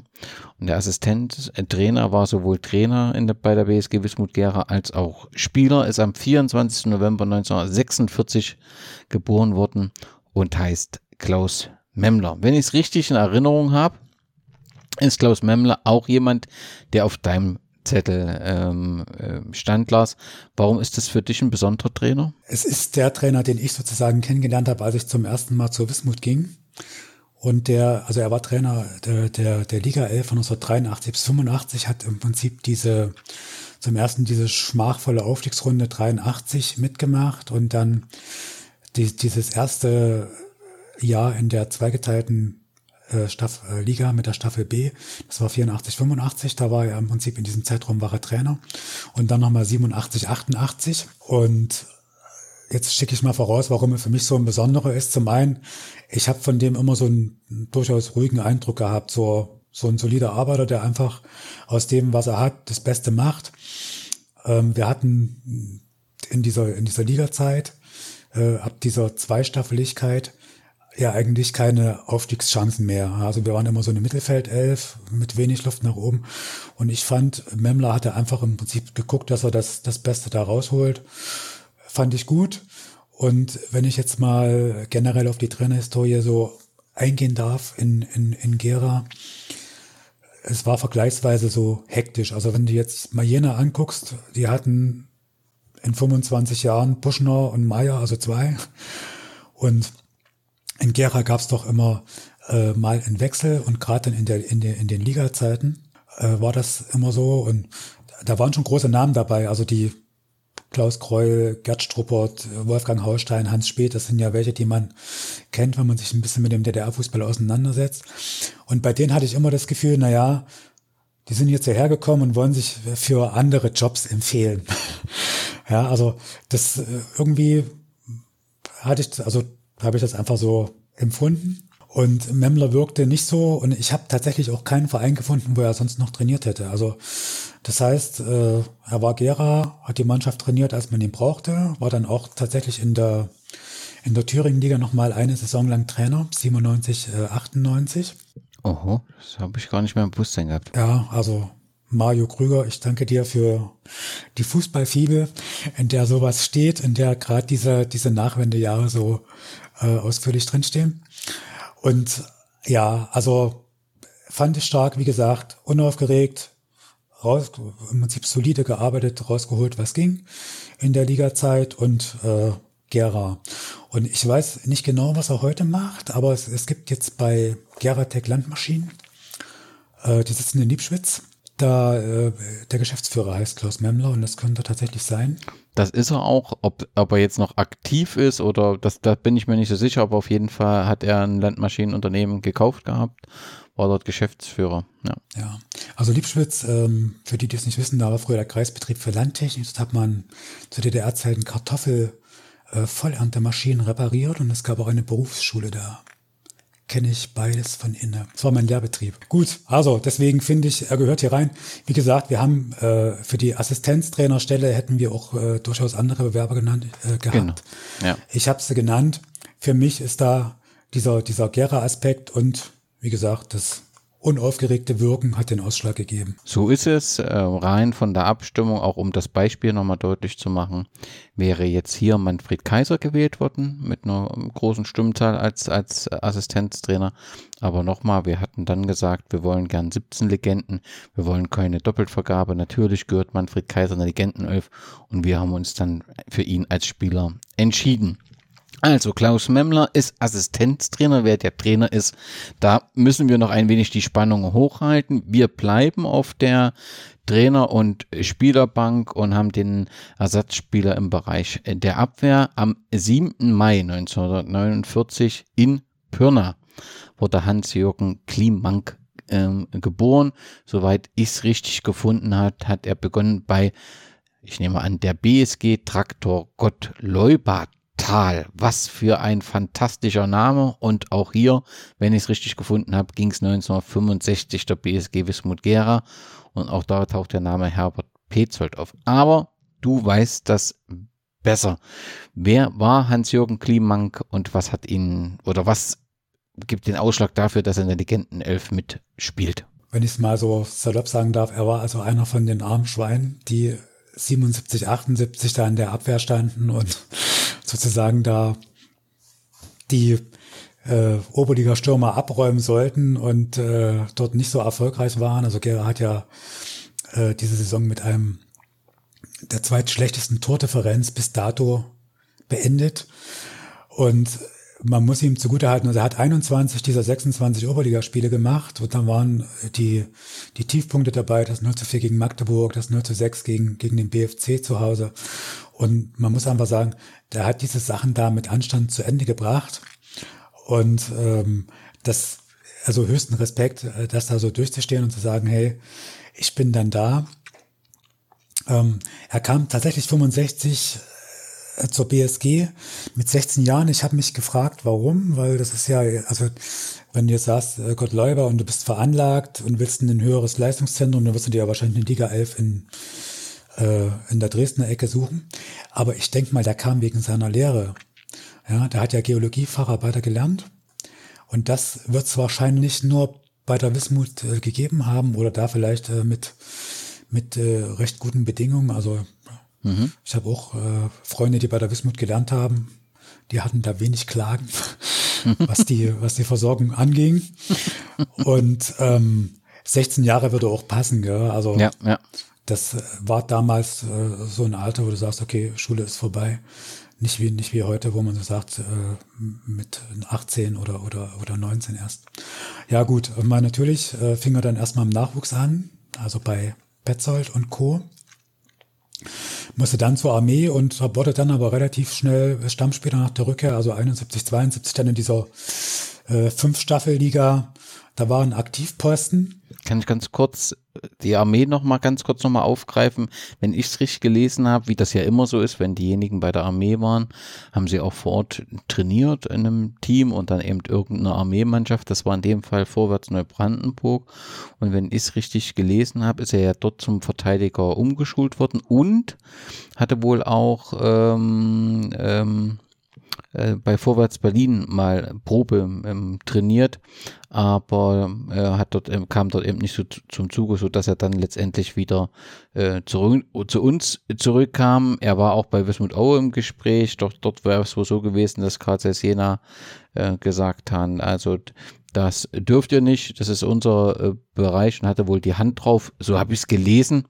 Und das würde ja letztendlich auch passen, auf jeden Fall ja, war er auch zum potenziell zum Sprung zu einem anderen Verein, aber er kam wieder zu uns zurück.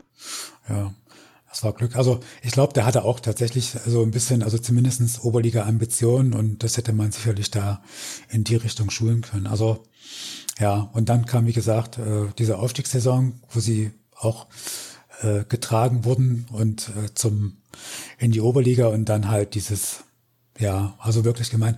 Also wenn ich jetzt sage, dass sie sich abschießen lassen mussten. Also man muss immer bedenken, äh, diese, diese Sperre für Posselt, hatten wir ja vorhin schon mal, der war ja das Zentrum der Abwehr, der war ja Libero. Das heißt, du bist komplett drauf eingestellt, da hinten steht der und der.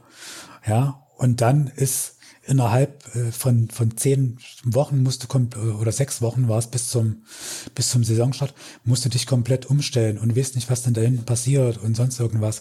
Also, ähm, ich, also auch wenn das die zweitschlechteste Liga äh, DDR-Oberliga-Bilanz ist, die die BSG da hingelegt hat.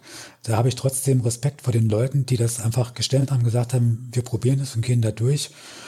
Und ähm, ja, und demzufolge eben auch vor einem Hans-Jürgen Klimank, weil das ist mit Sicherheit nicht leicht, wenn du dann im Prinzip immer merkst, oh, wir haben schon wieder keine Chance, steht schon wieder 2-0 und dann kommt da noch mal einer.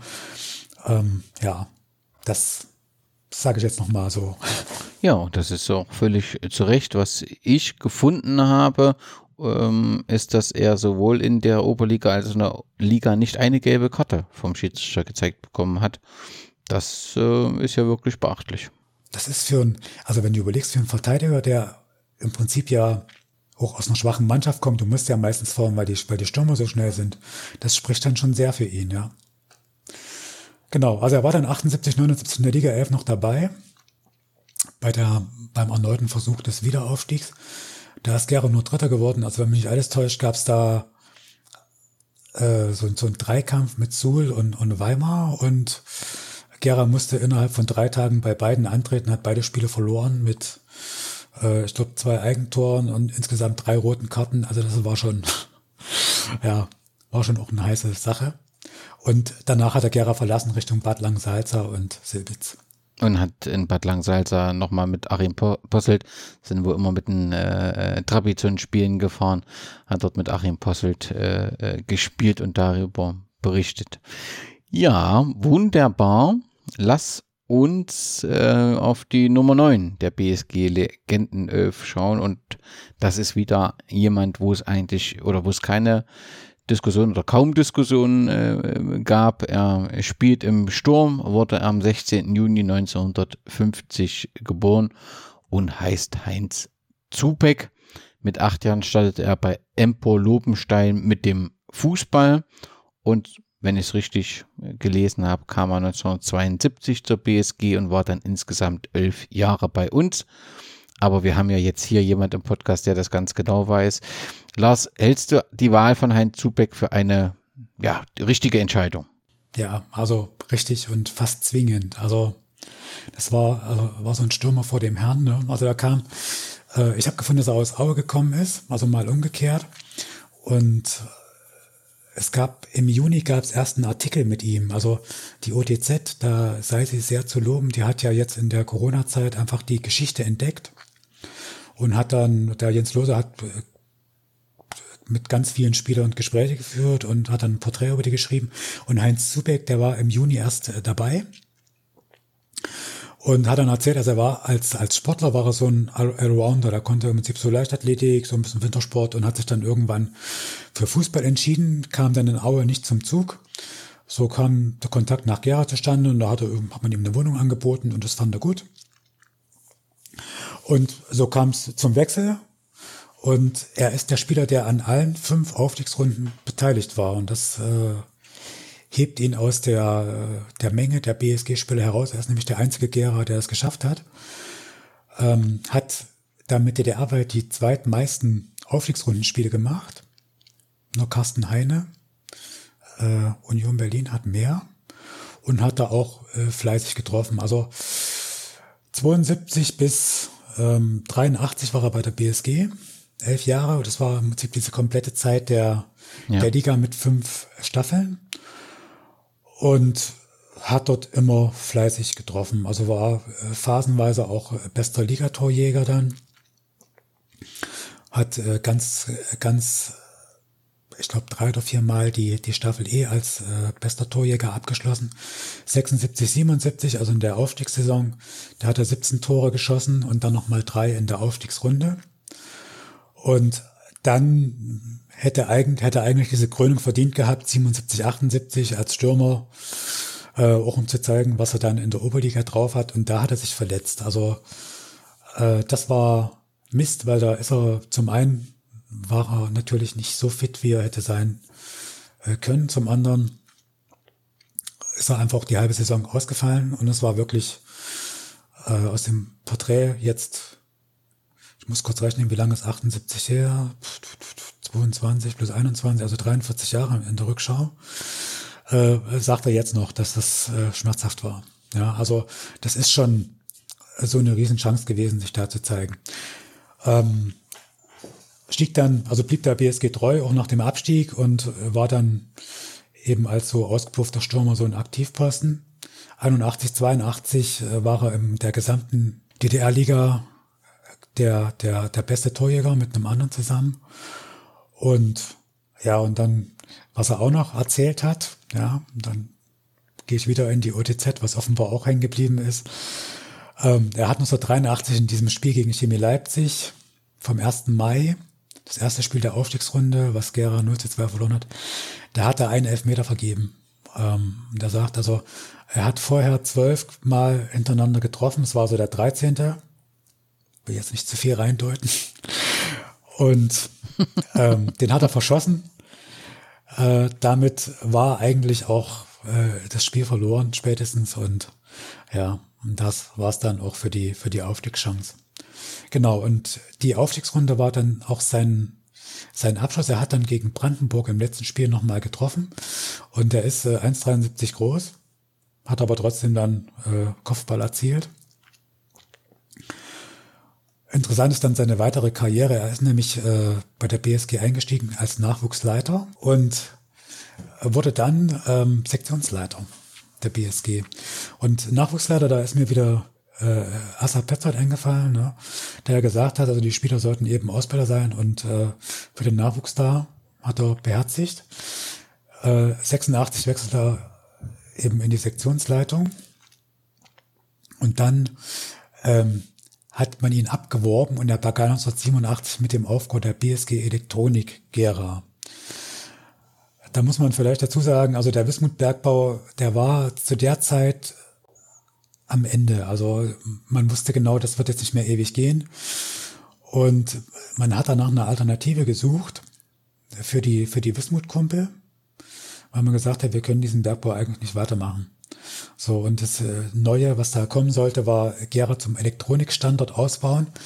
Und das hätte der, der DDR-Logik folgend dann eben auch bedeutet, dass natürlich, wenn du einen Schwerpunkt äh, als Elektronikstandort äh, Industrie hast, dass da natürlich auch eine neue äh, Fußballmannschaft hin soll. Das soll die BSG Elektronik sein, die im Prinzip dazu gedacht war, äh, die BSG Wismut abzulösen, sozusagen, wenn dann eben der Bergbau am Ende war.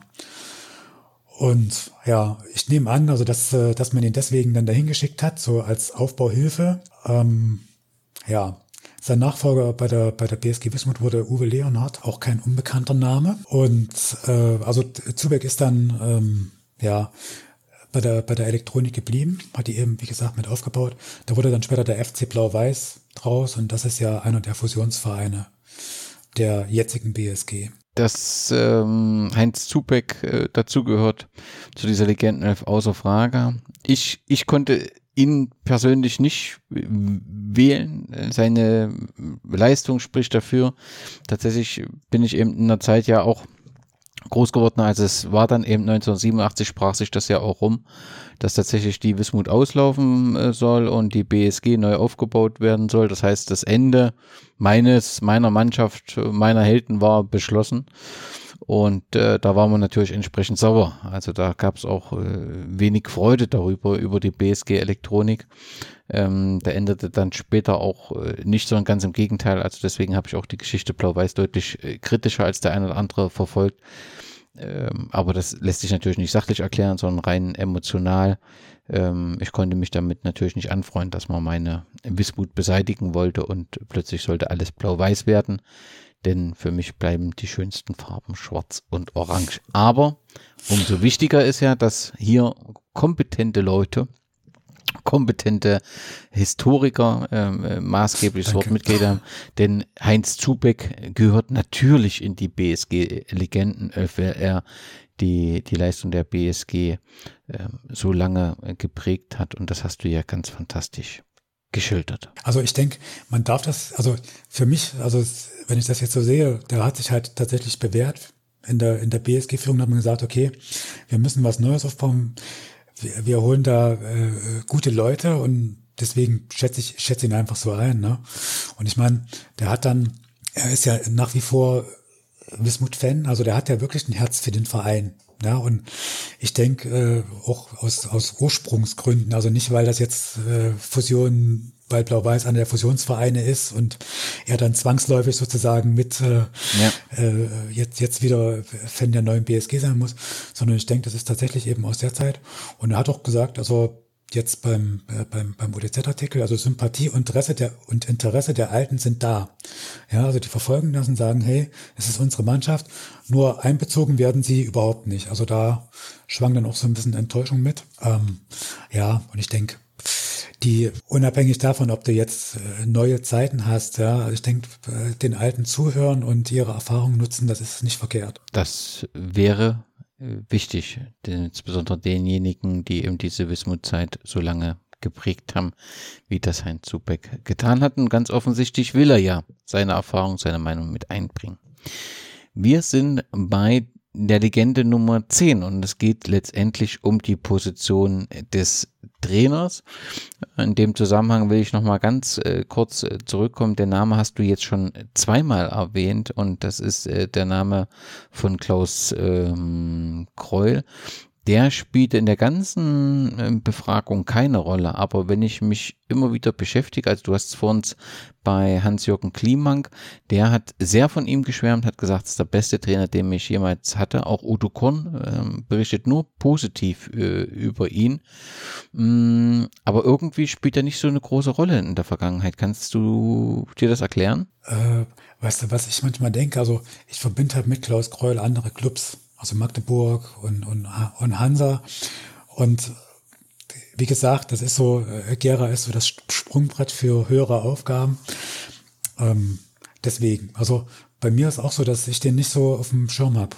Warum, weiß ich nicht. Hm, und die Spieler sehen das natürlich anders, ne? Die erleben dann eben einen besonderen Trainer und das prägt sie natürlich und da ist das natürlich eine ganz andere Stellung als für uns Fans. Das kann das schon sehr gut erklären. Aber äh, rund um diese Trainerposition der BSG Legenden 11 gab es relativ wenig Streitpunkte. Das war relativ klar. Der 15.12.1900 51, also im Prinzip äh, zwei Monate nach der Gründung der Betriebssportgemeinschaft Wismut Gera, erblickte Udo Korn das Licht der Welt. Und äh, ja, wenig später, sind glaube ich zehn Jahre später, hatte er einen ersten Kontakt mit der BSG Wismut Gera. Aber auf jeden Fall ist Udo Korn ganz eng mit der Geschichte der BSG Wismut Gera sowohl vor dem politischen Umbruch als auch danach verbunden. Und ähm, deswegen wohl eine, ja, also eine völlig, äh, eine Wahl, die völlig äh, klar ist und wo es nichts zu diskutieren gibt. Richtig, Lars? Absolut. Also da gab's null äh, Diskussion. Weil es, es ist einfach, der ist das, der macht das schon so lange und so oft. Also ähm, wenn man jetzt, ich habe tatsächlich mal bewusst jetzt aufgebaut, mit der, mit der Trainerkarriere, weil wir haben ihn als Trainer gewählt. Und da sieht man es vielleicht. Also Udo Korn ist im Prinzip immer eingesprungen, wenn Not am Mann war und das Schiff am Untergehen. Und das war äh, gerade in den 90ern, wo er dann im Prinzip fast äh, dauerhaft dort Bank saß, sehr oft der Fall. Also der hat den Verein äh, zusammengehalten und gerade im Jahr 2003 äh, mit, mit äh, Rückzug in die Bezirksliga und Insolvenz auch mit am Leben gehalten. Und es gibt einfach niemand, der mehr auf diese Position gehört als Udo Korn. Ja, also ähm, ich verweise nochmal auf Mario Krügers Fußballfibel, der hat diese, diese Zeit, also gerade nach 90 akribisch aufgearbeitet. Also Udo Korn saß zum ersten Mal auf der Bank, als, als Gera aus dieser, äh, nennen wir es mal, aus diesem Profi-Status rausfiel. Also, also es war die Saison 91, 92. Da spielte Gera dritte Liga, Regionalliga Nordost. Und es war das erste Mal, dass Gera überhaupt so drittklassig war seit, seit der Gründung. Ja. ja. Und ähm, er blieb dann äh, bis 93, 94 Trainer und diese Zeit 91, 92, das war halt immer wenige Leute, ja, die waren auch jetzt in dem Maße konnte man nicht so loyal sein wie früher, weil wenn du halt einen Arbeitsplatz äh, angeboten hast, das waren Entscheidungen, da ging es damals äh, um alles. Ja, also da hat jetzt keiner Nein gesagt. Das heißt, du hattest immer Leute, ähm, Kader von so drei, 14, 15 Menschen, die, wo du wusstest, die sind da, dann war es ja trotz allem noch die dritte Liga. Das heißt, es wurde auch noch heftig trainiert und äh, die Spieler mussten ja auch Zeit haben dafür. Ja, und, und gerade in diesen ersten drei Jahren, da äh, hat Udo Korn einfach äh, dieses Training übernommen und hat die Mannschaft da äh, oben gehalten. Er wurde 93, 94 dann abgelöst, weil man da Großes wollte. Ja, es war diese Phase mit äh, Ernst-Bad Matul, das war nämlich sein Nachfolger als Trainer. Dann kam der Manager Jungnickel und brachte noch fünf Spieler mit, darunter Frank Baum. Und alles sollte besser werden und, äh, und hoher Klassiker Fußball. Äh, es ging ganz schön in den Abgrund. Ne? Und also interessant ist, es gab in der äh, in der Regionalliga Nordost in diesen äh, drei Jahren bis 94, da gab es nur wenige Trainer, die in der Staffel Süd über alle drei Jahre da waren. Udo Korn, Gerd Schädlich, Udo Schmuck, Jörg Bär, Manfred Fuchs und dann noch äh, der Herr Koschlik von Nordhausen. Aber das sind schon große Namen, in die sich Udo Korn aus meiner Sicht auch völlig zurecht einreiht. Also er hat dann nach der, äh, nach diesem missglückten Experiment mit Leipzig hat er dann natürlich äh, die Verantwortung übernommen und hat gesagt, ich äh, trainiere die weiter. Ist also völlig chancenlos in diese Abschiedssaison ähm, gegangen und hat das durchgestanden. Ja, also wenn man nicht alles täuscht, hat Gerhard da glaube ich einen Sieg geholt. Also es war äh, keine keine gute Sache damals. So, dann wurde der der Gerhard Toppe Trainer mhm. und ging in der Saison aus beruflichen Gründen. Wen konnte man fragen? Udo Korn. Wer kam? Udo Korn. Ja, 99, 2000, gleiches Spiel. Ähm, der, der, es war ja diese, diese Oberliga-Saison, wo sie hätten Zehnter werden müssen, um drin zu bleiben. Das hat nicht geklappt. Dann hat man äh, Rainer Schlutter entlassen. Wer kam? Udo kam. Ja, und so ging das weiter. Also die, äh, als äh, sozusagen zu retten war, was zu retten oder zusammengehalten, was zusammenzuhalten war. Ähm, dann trat er auch wieder zurück ins, ins äh, zweite Glied. Ja, dann kam Trainer, also Gerhard Possel, äh, Joachim Possel war auch mal Trainer in Gera, Peter Kohl. Dann kam, wie gesagt, diese äh, die Pleite und der Rückzug in die Bezirkslieder und wieder war der da. Ja, also man sieht ja, dass der, der hat nie diese riesen Erfolge geholt in, in, in, in der ersten Phase, wo man so sagen kann, wow, äh, super, was der rausgeht, sondern der war einfach immer da, wenn man ihn gebraucht hat äh, für die BSG. Der hat er, war dabei, diesen Kern mit aus dem, aus dem Dreck zu ziehen. Und ich, ich habe jetzt keine Ahnung, ob, was man damals gezahlt hat an Entschädigung, aber ich glaube, es gab auch nicht viel zu verdienen. Also es war jemand, der war da wirklich sehr lo loyal dem Verein gegenüber und ähm, hat dann eben in diesen Niederung, ja. Ich meine, der war ja Oberligaspieler gewesen. Und dann äh, bist du, ich weiß gar nicht, Bezirksliga, ist das siebte Liga gewesen, sechste, siebte, irgendwie so tief. Ähm, hat er sich dann da rumgeschlagen mit äh, Mannschaften, die ich nicht mal nennen kann. also fand ich schon stark, ne? So. äh, was noch bemerkenswert ist, er hat äh, 2004 bis 2006 hat er mit äh, Hans Mihalovic trainiert. Das ist auch einer von dieser, äh, von dieser Oberliga 11 aus den 60ern. Also da haben sich wirklich so die, die Alten äh, gekümmert um den Verein. Und äh, Dietmar Kaiser muss man auch dazu zählen, der war ja auch lange äh, Funktionär bei der BSG. Ne? Und dann ähm, kam dann äh, der Aufstieg in die Thüringen-Liga und dann nochmal Oberliga. Da war er immer dabei. Also äh, da kamen dann auch die Erfolge. Also wie gesagt, ich finde, da gibt's niemand anders, der auf diesen Platz gehört. Einfach, weil er das so lange gemacht hat und eben auch in Zeiten, also siehst du ja bei der Ehe, ja, in guten wie in bösen Tagen. Und da waren viele böse Tage dabei. Also da hat er meinen allergrößten Respekt. Ähm, ja, und du hast es angesprochen, wie kam er zur BSG? Also es könnte sogar sein, dass er aktuell das dienstälteste Mitglied ist. Er ist am 18.04.61 eingetreten. Ja. Jens Lose hat seinen Spielerpass äh, fotografiert. Fotografiert. Mhm. ja, deswegen äh, hab das, den Beitrag habe ich natürlich auch da. Und äh, wurde dann mit Gera Sieger in, mit dem Bezirk Gera in Sieger der Pionierspartakiade, hat dann äh, in der Liga seine, seine Premiere gefeiert. Warte, warte, war erstmal im Bereich Leicht Leichtathletik aktiv und musste sich da erstmal entscheiden, will er Leichtathletik oder Fußball machen. Aber offensichtlich war diese Entscheidung dann relativ schnell getroffen. Und äh, sie war gut getroffen. Ja, also der war, also er ist ja relativ groß, gell? Ich meine, äh, wer ihn kennt, ich glaube so 1,90 und äh, kantig. Äh, das heißt auch im Umgang, das, äh, ich kenne dich persönlich, deswegen kann ich das nicht so einschätzen, aber wenn wäre es halt so. Es ist eine Persönlichkeit, ne? Also das, ähm, das wirkt auf dich. Also sowohl von Größe als auch, du hast das als kantig äh, beschrieben. Ich finde, das beschreibt äh, sehr, sehr gut. Aber ähm, es ist halt ähm, durch und durch das Wismutherz zu spüren. Ne? Und das äh, in jeder Situation. Es gibt selten, dass es sich äußert. Es gibt immer mal, wenn man genau liest, äh, gibt es sehr interessante Interviews auch vor kurzer Zeit. Und ähm, also ja, also wirklich eine imposante Persönlichkeit. Ja, also glaube ich sofort, vielleicht lerne ich ihn mal kennen.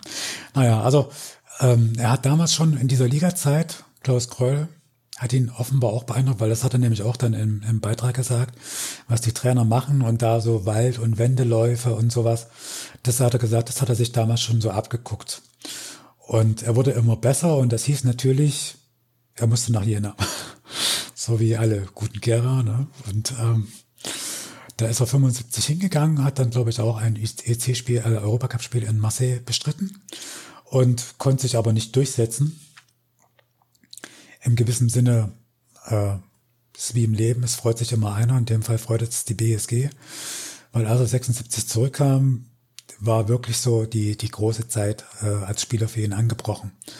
Und der war halt bei dieser, bei dieser Ligamannschaft dabei, die erste Staffelsieg und dann den Aufstieg erkämpfte und musste 77, 78 musste er dann in die Abwehr wechseln. Also er war ja eigentlich äh, von Haus aus Stürmer, war ja auch durch seine Größe da prädestiniert für. Und da Posselt halt hinten Fehler hat man, fehlte, hat man ihn hingestellt. Und da war natürlich vorne dann ein Loch.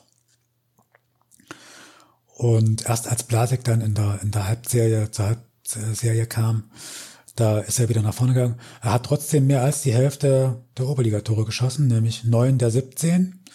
Und das brachte ihn auch äh, unter die besten äh, 15 Torjäger, glaube ich. Also kann sogar sein, noch eine Top 10.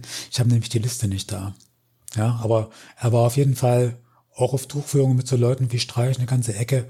Das ist schon aller Ehren wert, da sich ein, da in, in der Oberliga so weit durchzusetzen. Lustigerweise wurde ihm dann trotzdem so zur Schau gestelltes Desinteresse vorgeworfen. Also das steht so. Wo hast du denn das gelesen? Das steht wirklich so im äh, in der in dem Rückblick der der Saisonbilanz von damals. Okay. Ja, also Torjäger Korn, während Torjäger Korn Kampfeswille besser zu Gesicht gestanden hätte als zur Schau getragenes Desinteresse. ja, also so hat es der, der Fubomann damals bewertet. Und ja, also ich meine, ich würde das jetzt geben, wenn du jetzt diese 50 Prozent anguckst, sagst du, was willst du, ja? Also, wenn du mehr als die Hälfte der Tore von der Mannschaft machst. Aber, ja, du weißt ja, Journalisten müssen immer was zum Schreiben haben und das wird er vielleicht anders sehen. Na gut, ähm, kann dahinstehen. Also wie gesagt, das war äh, eine schlimme Saison für, für die BSG, weil man ihr doch einige Knüppel da zwischen die Beine geworfen hat. Und äh, da würde ich dann eine gewisse Frustration auch keinem Spieler vorwerfen. Sei es drum, er blieb da, auch in der Liga, blieb er treu. Und was vielleicht noch interessant war, äh, von ihm stammt ja diese, diese Aussage, das hat er sowohl gemacht in diesem MDR-Beitrag zur, zur, äh, zu den unvergessenen Vereinen, äh, auch später nochmal in so einem äh, Beitrag bei der Sächsischen Zeitung 2018. Der hat gesagt, wir sollten halt eine gute Ligamannschaft sein und mehr war für uns nie vorgesehen. Wir sollten halt die, die, die Ronneburger äh, Bergleute da bei Laune halten. Und dass sie da vorbeikamen, also 66 und 67 und 77, 8, das war eher so den Spielern zu verdanken, weil die gesagt haben, wir wollen das halt. Ne? Und äh, dann wurden sie halt so alleine gelassen. Na gut. Ähm, wie gesagt, er war oben, konnte es allen zeigen. Und dann ähm, musste er 81 aufhören, ein bisschen verletz verletzungsbedingt und hat dann direkt begonnen, als Trainer zu arbeiten, sowohl äh, als Assistenztrainer und im Nachwuchs. Und wenn du jetzt rechnest, äh, 81, äh, 21, das ist dann jetzt auch schon wieder 40 Jahre her. Gell? Und das ist ziemlich ähm, stark, eine ziemlich starke äh, Vita und das ist 100% äh, Wismut. Und ähm, wenn, wenn man die Interviews von ihm genau liest, äh, dann merkt man, was ihm besonders wichtig ist. Das sind natürlich diese neun Treffer aus dieser Saison. Das äh, erwähnt er immer und da kann er natürlich auch äh, stolz sein, gerade wenn man eben sieht, die, die sportliche Bilanz und dann äh, so herauszustechen. Natürlich sticht er auch mit seiner Größe heraus. Aber wenn er rückblickend ähm, über die BSG Wismut Gera berichtet, dann berichtet er von der schwärzesten Stunde für ihn. Das ist die Insolvenz. Ja, also das ist kein Abstieg zu der Zeit, sondern es ist die Insolvenz.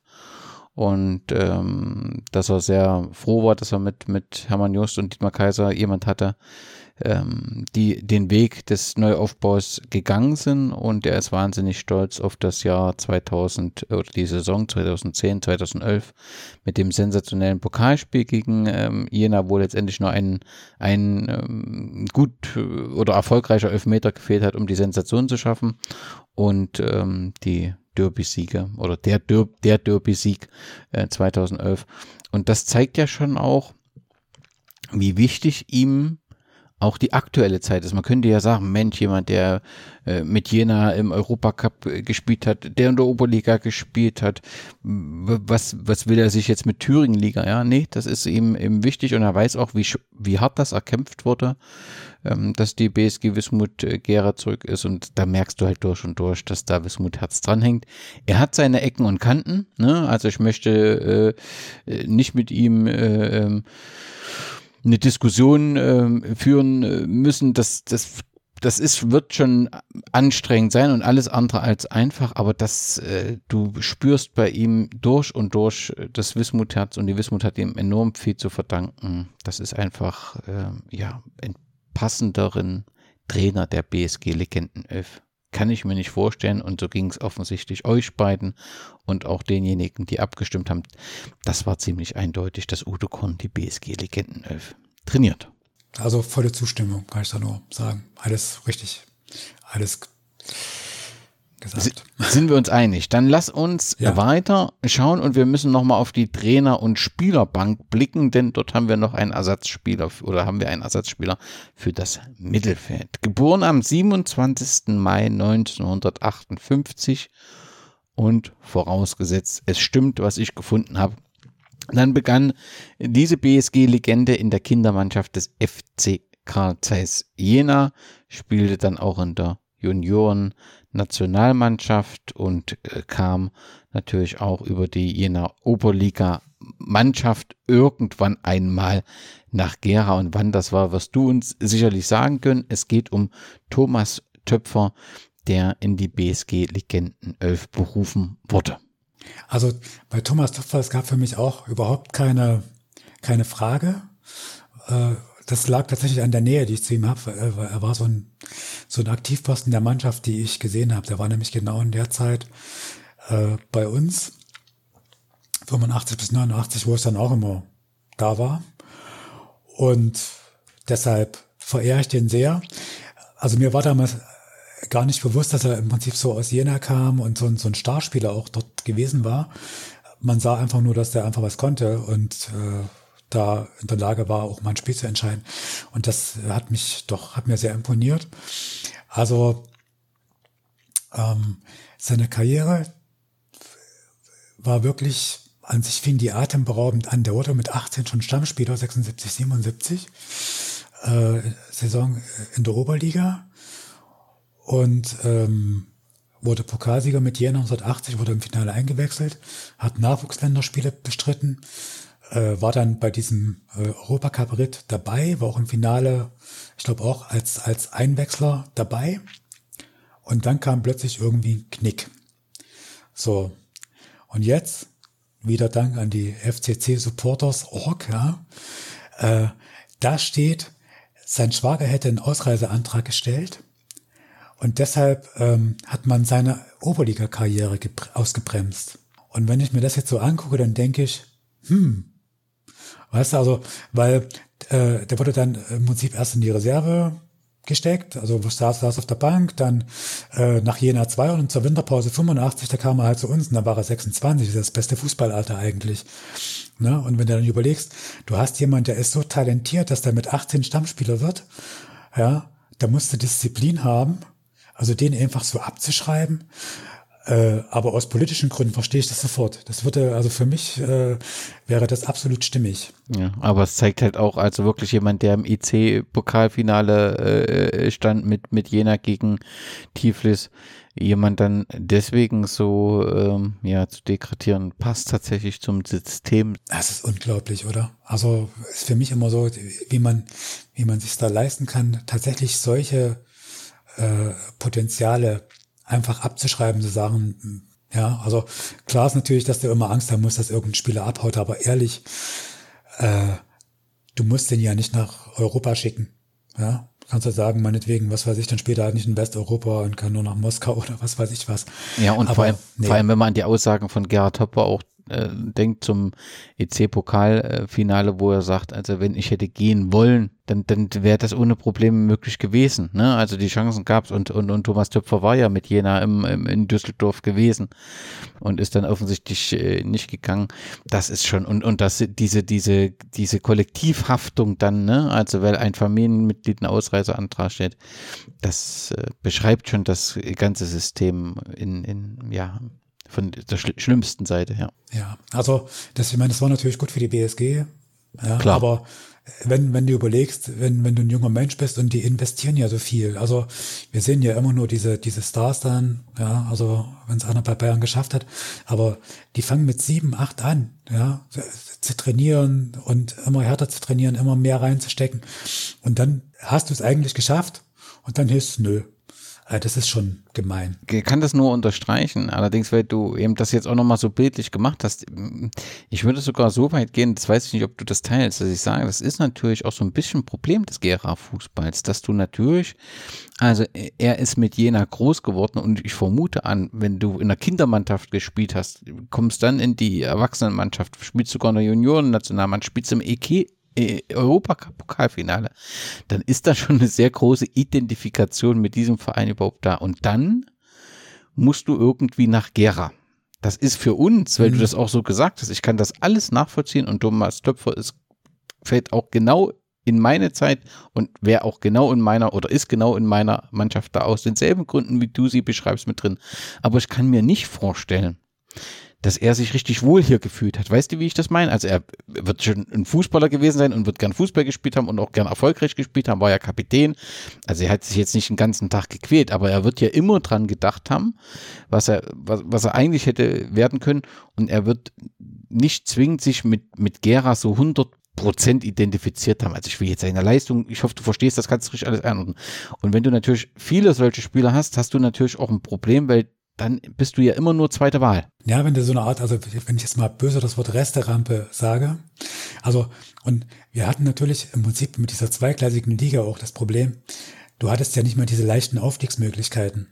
Also im Prinzip mit dieser mit dieser Einführung Staffel B war Gera als Spitzenmannschaft der Liga eigentlich erledigt und vorher Staffel E zu beherrschen, vielleicht mal ein, zwei Jahre pausieren, dann hast du eine Mannschaft zusammen, die da wieder ist und dann hast du die Aufstiegsrunde vor dir.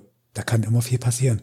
Aber mit dieser, im Prinzip mit dieser Zeit Staffel B war auch klar, du kannst den Jenern oder den, den Funktionären auch nicht mehr zeigen. Egal wie gut du bist. Und ich, ich kann auch denken, ich denke auch, also der hat bestimmt äh, da alles gegeben für den Verein, aber er, er musste im Prinzip nicht, äh, wie soll ich das sagen, wenn du wenn du irgendwas mit Liebe machst, machst du halt das äh, besser, als wenn du es äh, als Job machst. Ja, und klar ist eben, wenn du einmal enttäuscht bist und vom Fußball und sagst, okay, ich äh, bin jetzt hier in Ordnung, ich mache das, was ich kann, aber wenn du das, wenn du dein ganz großes Ziel nicht erreichen kannst, sage ich mal, wenn das jetzt zum Beispiel die Oberliga ist, ähm, dann ist schon so ein, so ein Dämpfer da und klar, äh, das ist von der Motivation her mit Sicherheit irgendwas anderes als bei dieser, bei dieser bei diesen Aufstiegsmannschaften 76, 77 oder, oder 65, 65, 66, die gemerkt haben, hey, wir können das packen, wir schaffen das und sich dann gegenseitig gepusht haben. Und so eine Stimmung hast du mit Sicherheit in dieser, in diese Staffel B nicht mehr reingekriegt. Auf jeden Fall ähm, ein von der, von der, von der Qualität und ähm, eine wichtige Säule dieser Zeit. Er war dann ähm, nach dem Engagement bei Wismut dann wohl noch mal ein Jahr beim BSG Jena Glaswerk also dem heutigen Schott Jena, ähm, aktiv. Und wenn ich es richtig verstanden habe, ist er dann ähm, nach der Wende oder im Verlauf der Wende dann ähm, äh, ja in den Westen und war dort auch beim als Trainer beim SV Gläserzelt tätig. Ja. Und in Fulda war auch eine ganze Ecke. Und äh, was ich noch ergänzen möchte, also er steht im goldenen Buch der Stadt Jena und zwar mit der Finalmannschaft äh, des FC Karl Zeiss. Das ist auch dabei. Ehre wem Ehre gebührt. Ne? Ja, ein ganz äh, starker Spieler und für uns ein, ein großer Gewinn. Und äh, zu einer Zeit, wo wir selbst im Stadion waren. Das war Thomas Tüpfer. Er sitzt bei der BSG Legendenelf auf der Ersatzbank, falls einer aus dem Mittelfeld ausfallen sollte. Und wer im Mittelfeld spielt, ist Matthias Jakob als äh, zwölfte Legende dieser Elf. Und da bei Matthias Jakob hat sich auch unser System bewährt. Er wäre tatsächlich, wenn es rein um die Abstimmung gegangen wäre, nicht dabei gewesen. Allerdings bei allen Historikern, die mit abgestimmt hat, war er auf jeden Fall mit äh, dabei. Ähm, er ist geboren am 3. April 1963 und hat nach meinem Kenntnisstand bereits mit sechs Jahren den Weg zur BSG gefunden und dort eine ja, atem, atemberaubende Karriere hingelegt, war auf jeden Fall immer wieder eine markante Figur, aber seine Laufbahn kannst du uns ja vorstellen. Das mache ich sehr gern, weil es ist wirklich einer meiner Lieblinge. Und ähm, Dabei kam er erst relativ spät, also in meinen Gesichtskreis, sag ich mal. Ne? Also weil, ähm, schauen wir uns seine Karriere mal an. Also er fing sehr jung an bei der BSG und er fing auch sehr jung an bei den Männern. Nämlich schon mit 17 ähm, hatte er seinen ersten Einsatz. Und zwar äh, in der Aufstiegsrunde gegen Fürstenwalde. Da ging es aber um nichts mehr. Also das war diese, diese 1980. Ähm, da hat Gera nichts gerissen. Naja, und traf dann in den folgenden Ligaspielzeiten, also du, du bist ja mit, mit, mit 18, 19 immer noch jung, gell? Äh, solide immer so im zweistelligen Bereich, machte dann bis 83, 84 schön alle Spielzeiten mit und also auch die 82, 83, wo man in diese Aufstiegsrunde kam mit allen Höhen und Tiefen und wechselte dann nach Aue, äh, spielte 84, 85 dann die gesamte Rückrunde dort und dann gab es da auch so ein bisschen so einen Knick. Also äh, 85, 86 haben sie ihn dann erstmal in der zweiten Mannschaft eingesetzt. Die spielte damals in der Liga Staffel B und traf dort unter anderem auf eine geschwächte BSG Wismut Gera. Und er hat tatsächlich gegen seinen früheren Verein gespielt, nämlich beim 2 zu 2 von Aue gegen Gera. In Aue war das. Ja, So, und er brachte es dann bis 89, da kam er dann zu uns zurück ähm, auf 46 Oberligaspiele. Das heißt, er hat so im Schnitt immer so eine halbe Saison gespielt, also konnte sich da nicht so als äh, Stammspieler etablieren. Also hätte uns wahrscheinlich mehr genutzt, muss ich sagen. Also, aber gut. Also er kam zurück, war dann äh, dabei zum, zum Heimauftakt gegen Suhl. Äh, gegen Cottbus saß auf der Bank und äh, hat aber auch gegen Nürnberg gespielt. Also war dann jemand, den man einfach präsent hatte und ich weiß auch nicht genau, du siehst bei manchen Spielern einfach, dass die Qualität, ja, und bei ihm war das äh, klar erkennbar. Ähm, wo ich ihn dann nicht mehr so gut gesehen habe, weil ich nach der Wende andere Sachen hatten, die sich extrem in den Vordergrund gedrängt hat. Aber das war jemand, der tatsächlich in dieser, in dieser Nachwendezeit so eine, so eine Überlebensgarantie war. Obwohl das ja, ich habe es ja vorhin schon mal angedeutet, bei, äh, bei, bei Udo Korn, äh, der dann ja sein Trainer war, keine einfache Zeit war, weil es waren einfach wenig Leute und du hattest nicht diese, diese Garantie, dass derjenige, mit dem du spielst, nicht vielleicht äh, zum Saisonende oder zur Halbzeit geht, ja, weil er einfach ein besseres Angebot hat. Und ähm, hat dann im Prinzip 90, 91, 91, 92 ist immer der BSG treu geblieben oder dem FSV, wie er dann hieß. Ähm, hat 92, 93 dann äh, 13, respektable 13 Tore geschossen. Von den 33, die Gera insgesamt gemacht hat, hat er noch Angebote bekommen aus Zwickau zum Beispiel, ist aber in Gera geblieben. Und er hat eben in dieser Nachwendezeit wirklich wahnsinnig viele Spiele gemacht, also äh, 30, äh, 30, 29 ähm, und war dann so ein wirklicher Aktivposten Interessant, äh, 94, 95, da war er sogar Spielertrainer, hat dann äh, dieses Leipziger Experiment noch mitgemacht und ähm, war eben auch in dieser bitteren Stunde dabei, nämlich diese letzte Oberligasaison, wo sie dann abgestiegen sind, 95, 96 und ähm, ist dann zum VfB Gera gewechselt zum Schluss. Ja, also ich denke, also ist auch einer von denen, die da in schwierigen Zeiten in die Bresche gesprungen sind und die Verantwortung übernommen haben. Und also man darf ja nicht vergessen, also diese, diese Regionalliga, äh, die war, das war damals die dritte Liga. Ne? Also wenn wir uns heute vorstellen, Gera würde dritte Liga spielen und dann hast du Leute, die da äh, spielen, die verdienen ja allerhöchsten Respekt. Und also damals hast du nur gesehen, ja, pff, ist halt äh, abgestuft, wir sind nicht mehr äh, in diesem Blickfeld als Zweitligist. Äh, und für uns war es ja so ein Abstieg, ne? Aber eigentlich äh, in der dritten Liga von Deutschland zu spielen, das hat schon was. Und eben auch gerade in dieser schwierigen Zeit. Äh, also das war, ja, ich habe da höchsten Respekt vor. Wie gesagt, ich war selten da, bekam natürlich diese Berichte immer von meiner Mutti, die ist, hat mich ja immer versorgt und äh, da den, äh, den Draht äh, gehalten. Und eben in den Berichten von der ODZ, da las du eben auch sehr oft den Namen Matthias Jakob. Ne? Also hat von 89 äh, bis 95 äh, 60 Tore geschossen und dann, also auch bis 84, glaube ich, nochmal 22. Also das ist schon ein wichtiger Torjäger. Gewesen. Den würde ich gerne mal kennenlernen übrigens. Hm. Das denke ich, das, das sollten wir hinbekommen. Also was aus meiner Sicht noch zu ergänzen wäre, wäre auch dieser Weggang nach Aue. Das stand nicht ähm, sofort fest, sondern da war es damals auch die BSG Sachsenring, die ihn äh, wollte und ähm, aber es gab eben mit Bernhard Konig in Aue einen Bezugspunkt, sagt er immer. Und äh, damals war übrigens Trainer Hans Ulbrich äh, Tomale.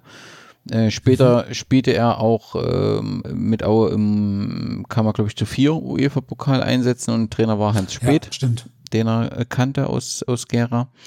Und die Trennung, also was, was mir immer wieder auffällt und was wir auch oft so im Fankreis untereinander besprechen, ist, dass er äh, bei der Neugründung der Wismut nie eine Rolle spielt und nie präsent war.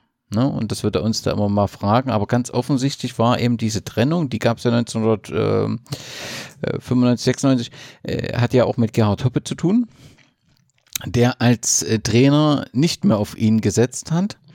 Und da haben die sich ja auch verkracht. Das musste er ja dann eben, ähm, hat er im Podcast auch nochmal erläutert, ähm, weil irgendwie er hat es begründet mit den Knieproblemen, die Matthias Jakob hatte.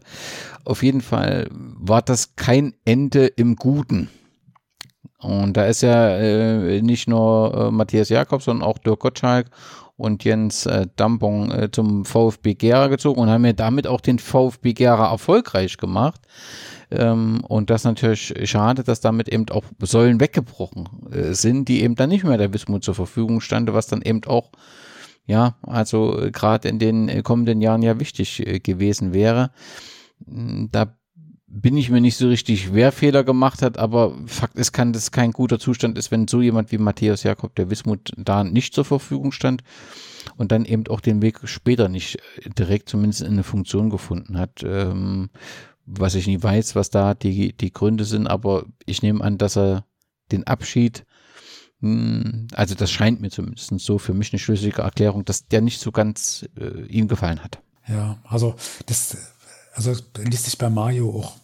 Mhm. Ähm, so ein bisschen, also das war, die schieden da im Unfrieden, ne? also dieses, die, du hattest ja diese Seuchensaison und dann äh, gab es da so, so ein Kehr aus und ich glaube, da es ist halt, also ich glaube, dass wenn du dich jetzt von einem Spieler trennen musst und du sagst, hey, ähm, ist jetzt für einen Verein besser, wir wollen die und die Perspektive haben, also hier Irmschau und Jena, äh, ja, du musst einfach, du musst ja niemanden vor den Kopf stoßen dafür.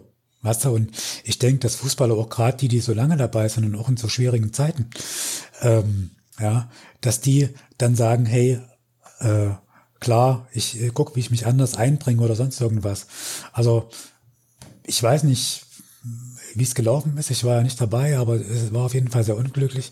Und ähm, wie gesagt, wenn du jetzt guckst, ähm, mit diesen mit diesen Angeboten, die er halt hatte von von anderen Mannschaften aus der ähm, aus der Liga, die spielen ja jetzt äh, dritte Liga. Ja? Also das heißt, der hätte da eben auch an so einem Aufstieg mitwerkeln können und ähm, hätte auch andere Perspektiven gehabt, äh, als, als in Gera zu bleiben. Also insofern ist dann so kurz danach, also äh, 92 äh, oder, oder 93 bis 96, das sind ja nur drei Jahre.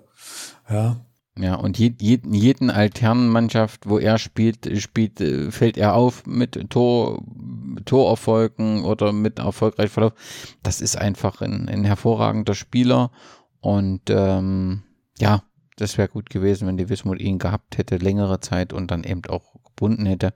Aber in jedem Fall, und da sind sich alle Historiker im Umfeld der BSG Wismut Gera einig, die Abstimmenden waren sich da nicht ganz so einig und das gilt zu korrigieren. Er gehört auf jeden Fall in diese BSG Legendenelf von 1951 bis 2021. Da gibt es keine Diskussion.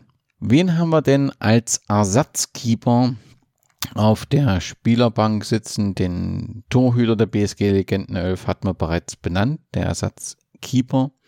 Ähm, der ist auch gerade äh, genannt worden, nämlich im Zusammenhang mit dem Wechsel vom Wismut Gera zum VfB Gera 1995. Aber da gibt es natürlich eine längere Vorgeschichte. Geboren am 10. Februar 1965 und wenn ich es richtig gefunden habe, hat seine Spielerlaufbahn im Juli 83 begonnen und dann eben Ende 1995 bzw. Anfang 1996 beendet. Es ist Dirk Gottschalk. Lars, kannst du uns den Hörerinnen ein wenig etwas über Dirk Gottschalk berichten? Das mache ich sehr gern. Also er war für mich auch der Ersatztorhüter und ich sage auch warum, weil das, ich hatte vorhin ja gesagt, ne, man guckt immer, was hat man so selbst erlebt und der Gottschalk habe ich tatsächlich äh, oft selbst gesehen, weil er eben in dieser Phase genau der, äh, der Torhüter war, in der ich zur BSG gegangen bin. Ähm, er gab mit 18 sein Debüt, hast du schon richtig gesagt, also 65 geboren und dann äh, Debüt. Unter anderem hat er dann auch gespielt im Pokal gegen Erfurt und das war, ich weiß nicht, die Debüts unserer Legendentorhüter sind immer nicht so gut. ähm, auf jeden Fall, dieses Pokalspiel äh, war auch für ihn eine Katastrophe. Ähm, er hat nämlich als Torhüter, als junger Torhüter ein Eigentor geschossen im Pokalspiel gegen Rot-Weiß Erfurt beim 0 zu 3. Ja, ähm, Geras junger Torhüter, der Gottschalk, hatte eine völlig harmlose Rückgabe ins eigene Gehäuse abgefälscht. So steht äh, Daher Erzigkeit, der später äh, Chefredakteur der OTZ war, der war damals Sportredakteur, der hat es halt so geschrieben.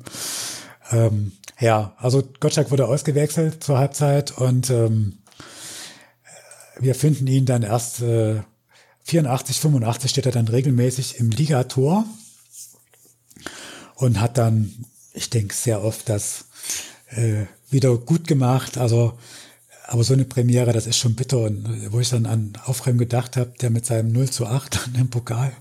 Ähm, ja, aber wie gesagt, so ein unglücklicher Beginn, das muss nicht äh, eine schlimme Karriere verheißen und die hat sich dann wirklich gut angelassen. Also er ist nämlich bis 91 äh, wirklich so Stammtorhüter geblieben. Äh, anfangs, es gab so ein Torhüter-Trio bei der, bei der BSG mit äh, Thomas Runkewitz, Thorsten Schmidt und ihm. Ähm, diese Seuchensaison 85, 86, wo äh, Gera fast abgestiegen ist, die hat er fast komplett äh, gespielt. Und äh, also Runkewitz ging dann irgendwas, ging danach nach weiter. Und da war dann äh, Gottschalk relativ klar die Nummer eins und, und der zweite Hüter, das war äh, der Herr Alscher. Für mich war das immer so ein wirklich solider äh, Kerl, der hinten ganz gut dicht halten konnte. Klar gab es die ein oder andere, also es gab auch viele Gurkenspiele, klar. Ja, das denke ich schon gehört auch dazu, das zu berichten. Also es gab da auch Diskussionen. Er war nicht so, also es gab auch, er wurde auch hinterfragt. Ja, also das ist natürlich, wenn du, also sagen wir es mal so, wenn du vorne nicht triffst und dann lässt der Torhüter hinten, hinten durch, dann siehst du immer blöd aus. Also, also ich fand ihn solide, aber wenn du jetzt so vergleichst, ne, so, er war jetzt kein Torhüter, wo man so sagt, der gewinnt Spiele für uns. Ja, also wo meinetwegen du sagen kannst, wir können mit 16 Stürmern spielen, weil der hält hinten alles weg. Es geht ja im Fußball auch nur sehr schlecht. Ähm, das war nicht. Wo er so wirklich so ein bisschen mein Held geworden ist, das war bei dieser, bei diesem Start 1988, 89, also wo Gera wirklich Tabellenführer war. Da war ich dann auch wirklich fast bei jedem Heimspiel da. Und äh, da fand ich ihn auch wirklich gut. Weißt du, also da war dann dieses Quäntchen da zu sagen, hey, äh, wir müssen es schaffen, ja, und äh, die, diese Tabellenführung pushte die ganze Mannschaft und auch ihn. Und ähm, das war für mich so, das ist so ein bleibender Eindruck. Deswegen war er für mich für die Ersatzbank auch äh, die erste Wahl. Und äh, interessant ist eben auch seine Karriere dann äh, in der Nachwendezeit, weil da wurde er so wirklich zum Stammkeeper, also wo er fast alle Spiele gemacht hat. Ne? Also 30, 90, 91, 33, äh, dann im Jahr drauf, 28 in der Saison 92, 93. Ähm, in dieser Drittligaphase ist, hat Gottschalk die meisten äh, Spiele gemacht. Also er ist im Prinzip der Gera mit den meisten Drittligaspielen, wenn man das extra zählen wollte. Ja, also ganz knapp vor, vor Matthias Jakob. Also er hat dann 90 Spiele gemacht. Da waren halt so Dinger dabei wie 100 Zuschauer gegen Suhl in diesem Riesenstadion oder halt äh, 2450 gegen Chemie Leipzig. Ähm, ja, also er hat schon da eine Menge mitgemacht, ne? Und der Vollständigkeit halber auch die, die Gegentorbilanzen. Also äh, Gera hat in der ersten Saison 44 Gegentore gemacht, also 91, 92, dann 47, dann 51. Und das war trotz der Platzierung so immer im unteren Mittelfeld äh, immer ganz gut. Ja, also bis auf die 51, da waren, waren sie mal mit äh, bei den Mannschaften, die mit den meisten geschluckt haben. Ja, und er blieb dann eben bis zum äh, bis zum Abstieg in die Regional, äh, bis in die Thüringen-Liga und ging dann eben mit Jakob äh, zum, zum VfB nach.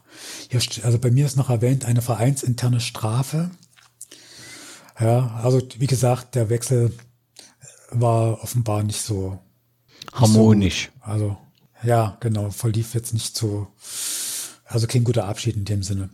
Und ähm, bei den Ehrungen, also er hat 1993 die Ehrennadel der Stadt für Sport bekommen, ähm, Bronze. Ja, und also diese Torwartposition war etwas umstritten auf der Ersatzbank. Also es gab auch Vorschläge. Frank Schäfer, Mark Reiter waren mit im Topf. Also da gab es einige Diskussionen. Aber ich denke, ähm, und das ist ja immer wieder, wenn die Zahl begrenzt ist, ähm, so ist eine gute äh, Wahl ähm, gefunden. Und das heißt natürlich nicht, dass alle anderen Keeper äh, weniger wert waren. Ganz im Gegenteil. Also natürlich können wir uns an fantastische Spiele mit Frank Schäfer erinnern. Und äh, gerade für mich ist äh, Marc Reiter natürlich mit seinem historischen Spiel Jena im, im, im Pokal und natürlich seinem, seinem Derby, starken Leistungen im, im Derby unvergessen und immer, wird immer mit diesen Spielen in Verbindung gebracht. Also diese, da ist ein Eindruck hinterlassen. All das muss man abwägen und wir haben es aus historischer Sicht gemacht, wir haben es mit Blickpunkt auf die Abstimmung gemacht.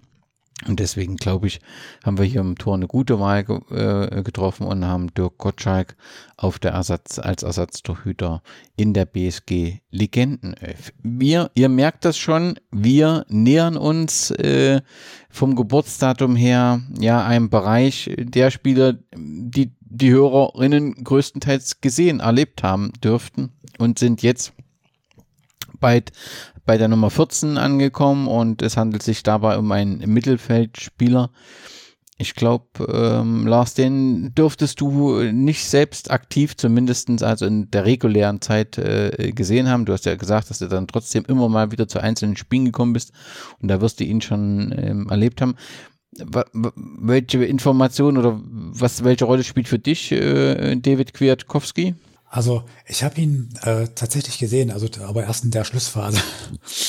ja, also ich weiß, äh, also wurde 1979 geboren und hat dann ähm, hat äh, Boxer geschrieben, 96 das erste Spiel gemacht für den ersten SV in der Thüringen-Liga. Und war dann auch beim Abenteuer Oberliga dabei. Das heißt, da habe ich ihn aber nicht so wahrgenommen. Gell? Also da war ich ja nur, äh, ich glaube, ein, ein Spieler. Und ging dann nach Meuselwitz und da muss man sagen, okay, wenn das jetzt äh, ein Spieler schafft, äh, eine Klasse aufzusteigen aus Gera, da muss er ja was können. Da muss man noch einen ja. Punkt setzen, weil das war noch eine Zeit, wo man natürlich sagte, was ist denn das in Meuselwitz? Ja, also wo wir ja. natürlich äh, enttäuscht waren, dass äh, jemand, also wie Kiwi, also ein ganz markanter Spieler, äh, der mit seiner Schnelligkeit, mit seiner äh, Größe da immer äh, überzeugt hat und der geht jetzt nach Meuselwitz. Das war nicht so, also ich sag mal, man war eher der Meinung noch, dass Meuselwitz, das ist, das überlebt sich. In, in zwei Jahren ja. ist das wieder weg. Und natürlich, wir als großen Gera, der kommt natürlich, gehört nach Gera, nicht nach Meuselwitz dass das eine irrige Annahme war, das ist äh, auch klar. Aber emotional äh, war der Wechsel schon etwas belastet. Also man war jetzt nicht stolz, dass jemand jetzt in ja. Meuselwitz spielt von einem, nur dass man das ins richtige Licht drückt. Im Nachhinein wirkt es immer ein bisschen anders. Aber ähm, dass sich das dann auch so entwickelt und dass Kiwi heute so eine, so eine Position hat, das hat dann auch mit der Zeit danach äh, zu tun. Aber das, das war schon ein großer Verlust und es hat eigentlich auch deutlich gemacht, ähm, ja, welche Rolle der erste SV Gera spielte. Es ist ja immer im Juli 2002, ne? also wir sind im Prinzip ein Jahr von der Insolvenz. Das war eigentlich schon so ein, so ein Fingerzeig, denn, denn Kiwi war einfach das Talent in dieser Mannschaft und das war dann plötzlich weg.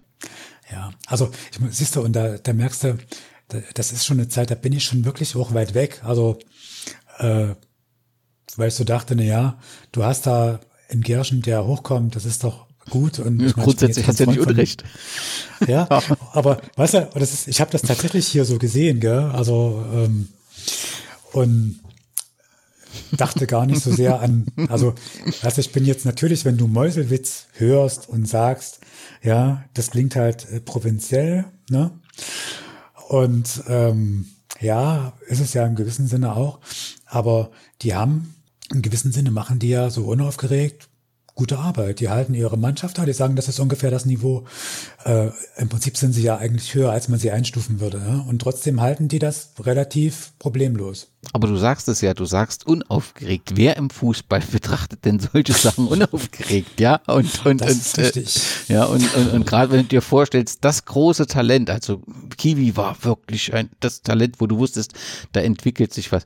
Der geht jetzt nach Meuselwitz. Was will denn der in Meuselwitz? Hier boomt doch. Es boomte dann relativ wenig und Kiwi hat alles richtig gemacht, aber äh, das kann man eben auch erst mit einem gewissen Abstand und manchmal auch mit einem gewissen Alter so sehen, ja. Ja, aber danke. Also ich meine, ich kann es mir natürlich vorstellen, weil wenn du jetzt selbst äh, eine Mannschaft hast, äh, die, also wenn, wenn, das, wenn mir das jetzt hier so ging oder dass du sagst, ja, äh, Mensch, jetzt haben wir Leute, mit denen können wir wirklich eine Klasse höher spielen und dann gehen die weg. Ja. Und dann natürlich noch im Prinzip in einen Ort, wo du äh, erstmal gucken musst, wo du überhaupt liegt. Ja. Aber gut, ähm, es ist, es spricht auf jeden Fall für seine Qualitäten, dass er problemlos eine Liga höher spielen konnte. Das, äh, da können wir uns vielleicht drauf einigen. ja, selbstverständlich.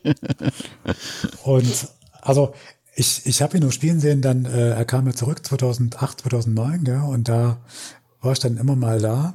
Was auch für das was auch für das Projekt Gera Süd, das äh, tut, sei mir bitte nicht böse, wenn ich, aber ganz wichtig war, also dieses Projekt FV Gera Süd hätte nicht diese Strahlkraft gehabt und nicht diese Anziehungskraft ohne Kiwi, weil es war der verlorene Sohn und äh, der kommt zurück. Dann, dann, dann muss das, dann hat das Projekt eine Perspektive. Weil es gab einen Teil, die haben gesagt, ach, die in Süd. Ne, so und, und, und. Also auch selbst ein Teil der Wismutter, die sagen, die in Süd so. Und aber dann war Kiwi da. Das wird was hier. Also wenn jetzt Kiwi schon zurückkommt, äh, äh, Udo Korn ist da, das wird jetzt hier. Also da hat äh, Kiwi dem Projekt wirklich Strahlkraft gegeben und da war ja auch letztendlich eine ganz zentrale Figur äh, äh, in dieser Mannschaft zu dieser Zeit. Also er war einer der Erfolgsgeheimnisse, dass das letztendlich so sich entwickeln konnte, wie es sich zumindest bis 2011, 12 äh, entwickelt hat. Eine ganz zentrale Fi Figur. Zeigt ja dann auch die weitere Geschichte. Aber ich bin mir ziemlich sicher, nicht nur jetzt aufgrund der sportlichen Qualität, dass ohne Kiwi ähm, hätte das, das Projekt deutlich ähm, ähm, schwerer gehabt. Und ich glaube auch, dass bei Gera äh, äh, 03 also das kenne ich jetzt keine Details oder so, also das ist wirklich nur eine Mutmaßung, dass man da wirklich auch äh, sehr, sehr überrascht war, als äh, Kiwi nicht im Stadion der Freundschaft aufschlug, sondern im popeligen Steg, ne? so hat man ja das ja damals äh, hingeschaut und das, das war schon ganz, ganz wichtig und das ist auch ein Punkt, weil es dann natürlich auch verbunden war mit sportlichen Erfolgen, aber dass er heute auch so eine Stellung hat, dass er in diese Legenden-Elf hineingehört. Man könnte ja auch sagen, der hat uns alleine gelassen damals 2012 und ist aufs Dorf gezogen. Ja, nee, sondern das, der war für diesen, ohne ihn wäre diese Zeit bis zum Derby nicht so erfolgreich verlaufen und er hatte dann eine enorme Strahlkraft, natürlich auch aufgrund seiner sportlichen Qualität. Also ein Kiwi hat einfach auch fantastisch Fußball gespielt. Also, wie gesagt, ich habe ihn dann ein paar Mal gesehen und ich meine, Qualität sieht man immer. Also und wirkte eben auch als Führungsspieler so auf dem Platz. Ne? Aber ich gestehe, das, was du jetzt erzählt hast, das hatte ich nicht im Blick und äh, da sage ich einfach nur, wow, was für ein Mann.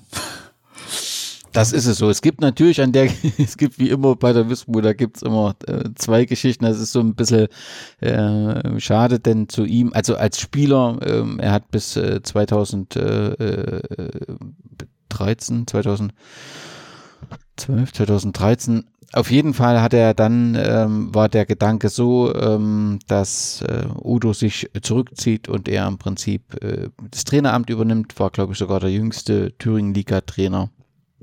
Und das funktionierte einfach nicht. Also es gab dann eben auch, also ähm, Mark Reiter hat das ja auch äh, im Podcast mal ähm, dargestellt, es gab dann eben ein paar Unstimmigkeiten mit den Spielern. Ich glaube auch, dass der, der Druck von Udo da auch Ah, das war schon schwer, ne? Wenn du im Prinzip früh die Zeitung oder am Freitag machst du die Zeitung auf und da steht drinne, dass Jens Lose mit Udo Korn gesprochen hat und Udo Korn hat gesagt, naja, den nächsten Gegner, den müssen wir schon schaffen. So, ne? Und mhm. das war aber das vielleicht der Tabellenvierte. Ja.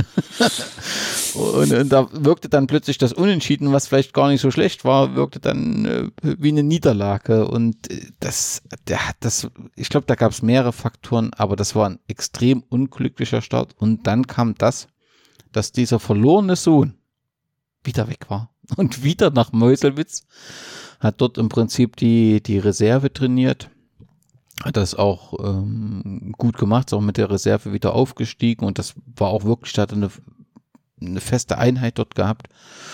Und äh, da hatte man so ein bisschen das Gefühl, dass ähm, er mit dem Verein äh, gebrochen hat. Ich glaube, dass das nicht so ist. Also zumindest gibt es einige Berichte von historischen Partys in Fan-Treffs, die, die sagen, nee, er hat nicht mit dem Verein gebrochen und hat immer noch eine Beziehung gehabt.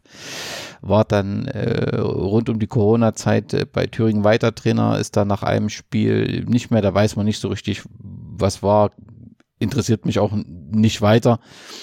Ähm, ich weiß nicht, also jetzt spielt ja seine Tochter äh, in der ähm, Frauenmannschaft äh, bei uns und äh, ich gehe mir davon aus, dass man ihn auch irgendwie gewinnen will, weil Kiwi einfach eine Strahlkraft hat. Das Entscheidende war wirklich, also ich verbinde äh, tatsächlich, wenn ich heute als erstes denke ich an diese Zeit FV Gera Süd, dass er 2008 zurückgekommen ist, weil das wirklich so eine ganz wichtige Entscheidung war und das Projekt zum Erfolg geführt hat. Und ähm, ich bedauere es, dass, äh, dass, äh, dass man da sich zu früh entschieden hat, ihn da auf die Trainerposition zu setzen. Ähm, ja, vielleicht hätte man tatsächlich im Nachwuchs anfangen sollen und äh, das dort testen müssen. Äh, ich hätte ihn gern äh, nicht ein zweites Mal verloren und das er hat da, glaube ich, auch eine ne Schuld. Also so zumindestens verstehe ich die Äußerungen ähm, der Spieler, dass da, dass er da eben ein paar Sachen auch, ähm, die immer wieder sich beschwert haben, dass er, dass er guten Ratschlägen nicht aufgeschlossen war. Das weiß ich nicht. Ich war nun bei den Gesprächen nicht dabei, aber vielleicht muss man da eben auch als, als Trainer braucht man seine Zeit, um das erstmal so zu lernen. Vielleicht hätte man über ihn, über den Nachwuchs. Das war auf jeden Fall schade, dass man ihn ein zweites Mal verloren hat. Auf jeden Fall eine ganz wichtige Figur im Mittelfeld der BSG Legenden 11. Dann haben wir die Nummer 15. Ist äh, ein Stürmer, der auf der Ersatzbank äh, sitzt, denn wir hatten ja im Prinzip nur drei Positionen zu vergeben und ein Vierter sitzt auf der Ersatzbank und das ist jemand, der am 25. März 1981 geboren ist. Es muss also einer, ein Spieler sein aus der jüngeren äh, Vergangenheit und es ist Manuel Vorherz. Ich weiß nicht, kennst du ihn, Lars? Also nur von Berichten ja, und von Bilanzen und so, aber dies, das also, was äh, der, der Mario Krüger gemacht hat in seinem in der, in der Fußballfibel, der hat diese Mannschaft, die aufgelaufen ist gegen Berger, aufgeführt. So, das ging ja 2-3 verloren und, und er hat gesagt, ich will diese Leute, die das gemacht haben, die dann für, für den, Verein da waren, die will ich ehren und da steht der Manuel Froherz dabei. Und ich weiß, dass er dann im Prinzip in, diesen, in, diesen, in dieser Bezirksliga-Zeit einfach irre gut getroffen hat. Und dann ähm, nach der Gründung vom FV Sied durften die eine Klasse höher äh, spielen, hat dann trotzdem statt 16 hat 12 Tore gemacht und äh, erst in der Thüringen-Liga hat er so ein bisschen den Schwung verloren, weil es ja immer schwerer wurde. Also für mich aus der Rückschau so, so ein Aktivposten in dieser äh, Zeit, die die schwerste war. Genau so ist es. Und genau das ist auch äh, der Grund, der auf jeden Fall ähm, äh, in diese Legendenelf gehört. Also grundsätzlich ist er in der Wismut ähm, groß geworden, also oder ich glaube sogar vor der Wende im ähm, Prinzip angefangen zu spielen im, im Nachwuchs. Bin mir nicht ganz sicher, aber auf jeden Fall war er eben ähm, zu der Zeit, als keiner irgendwas auf den ersten SV beziehungsweise den Wismut-Nachfolger gegeben hat, da war er da und hat seine Knochen hingehalten und äh, hat den Verein äh, in den ganzen Bezirksliga-Jahren, äh, ja, also würdig vertreten, ganz hervorragend, war immer weit vorne in der Torschützenliste und was bei ihm noch hinzukommt, ist so ein durch und durch sympathischer und angenehmer Mensch. Ähm, und schade, der ist dann, was ein bisschen schade war, und das muss man dann schon, ähm, ich weiß wirklich, Hermann Just und Dietmar Kaiser, dass sie äh, wirklich andere Sachen erledigt haben und ganz hervorragend erledigt haben, nämlich den Verein wieder zurückgebracht haben. Aber in dem Bereich ähm, fehlte dann so ein bisschen das Feingefühl. Also ich kann mich eben erinnern, dass wir ihn dann im, ich glaube im Februar 2011 hat er aufgehört und dass wir ihn, dass die Fans ihn verabschiedet haben und so im Prinzip im Nachgang eines Spiels und das war dem eigentlich nicht würdig. Ne? Also das ist jemand, der eben, ich, das ist manchmal zwischen, ich muss mich um Roster und Zuschauer kümmern, untergegangen. Das ist ein bisschen bedauerlich und das haben wir damals auch zu Recht kritisiert. Wie das immer mit Kritik ist, wird die natürlich nicht so ganz angenehm aufgenommen, aber das ist einfach ein wichtiger Spiel. Und es wäre wichtig gewesen, da kenne ich aber nun keine Einzelheit, ob das vielleicht von ihm nicht gewollt ist oder was, versuchen ihn zu halten. Er ist dann zum SV Aqua gegangen, spielt jetzt bei den Sportfreunden, auch sehr, sehr erfolgreich äh, Fußball.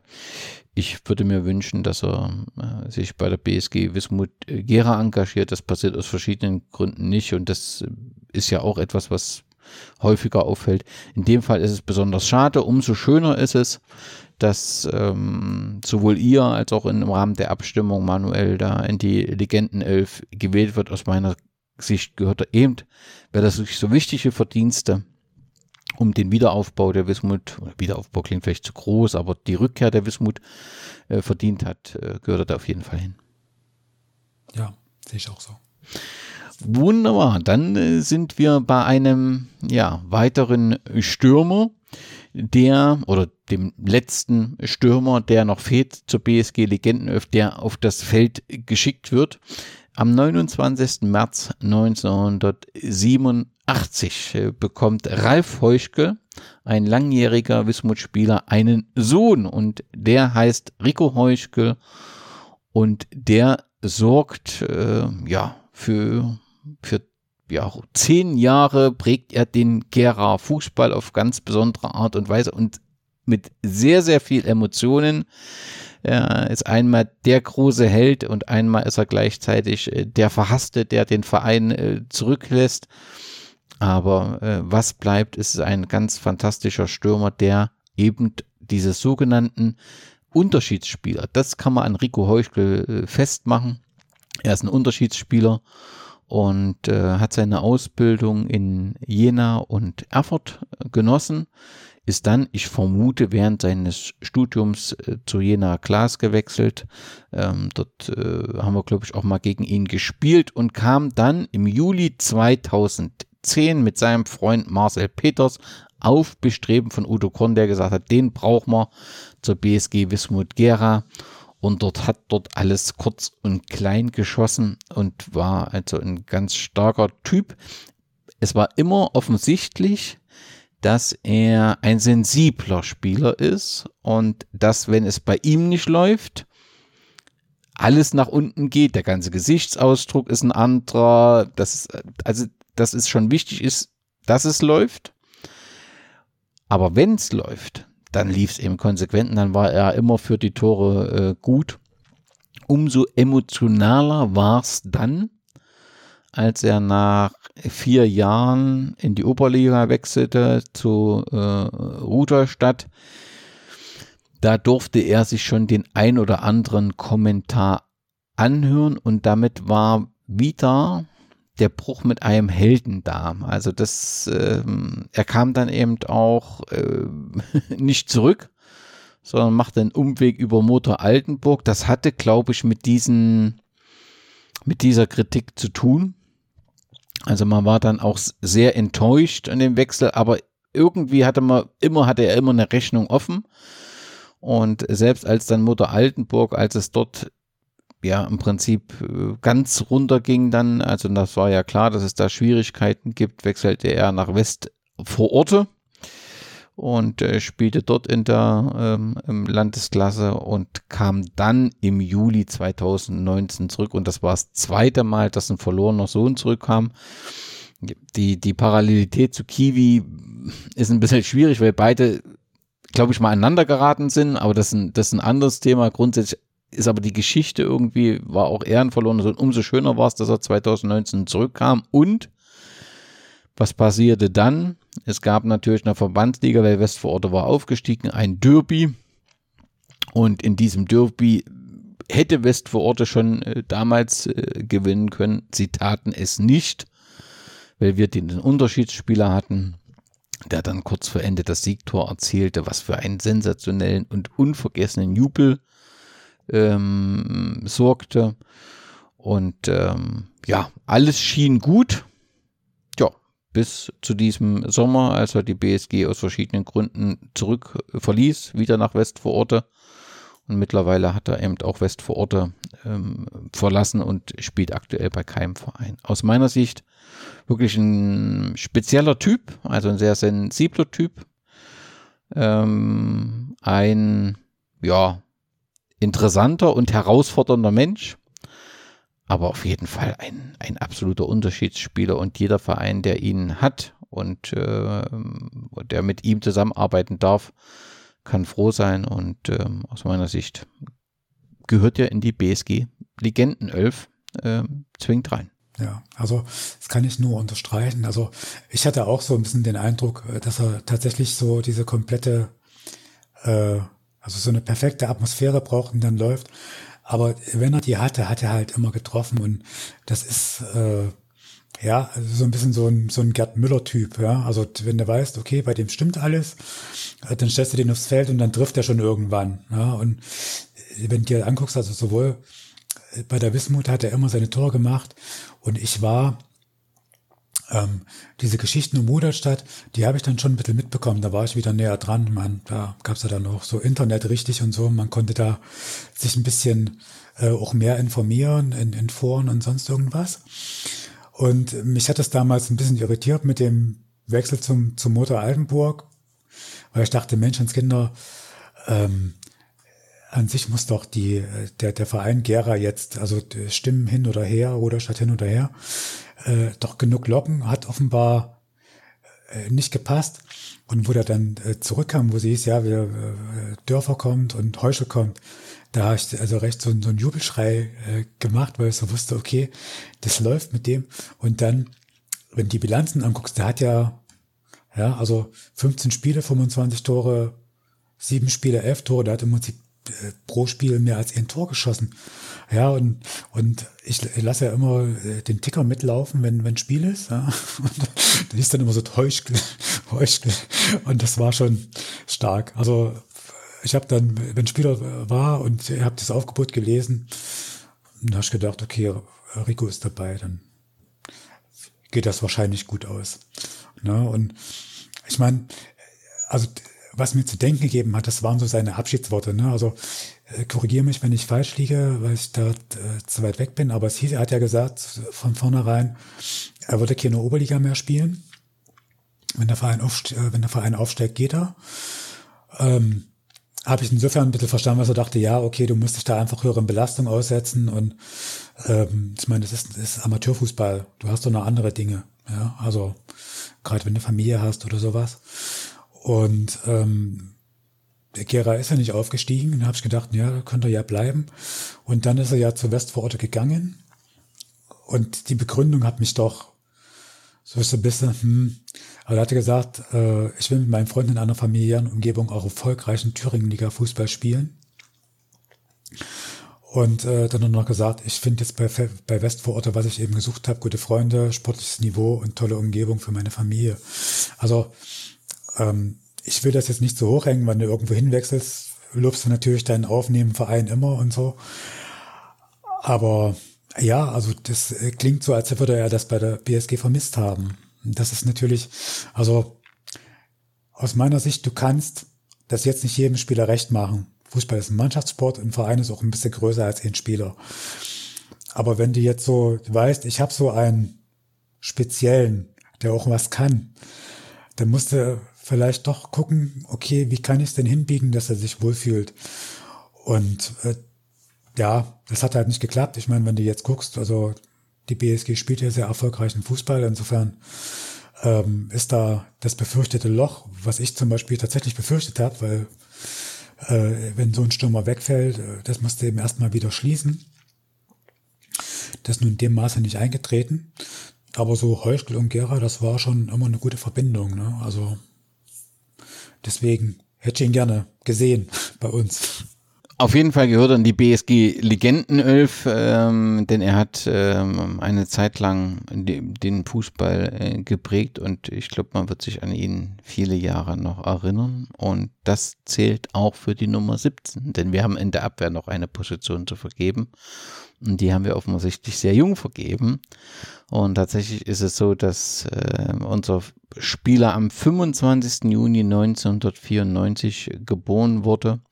Seine äh, fußballerische Laufbahn begann bei, Euro, bei den Euro-Trink-Kickers in Gera und zwar seit 2007 spielt er für die BSG Wismut Gera. Es ist Dimitri Puhan und ähm, ja, dahinter steckt äh, tatsächlich eine einmalige Geschichte, die leider und ähm, ja, das beschreibt halt auch sehr viel im Sommer diesen Jahres äh, beendet ähm, ist oder wurde.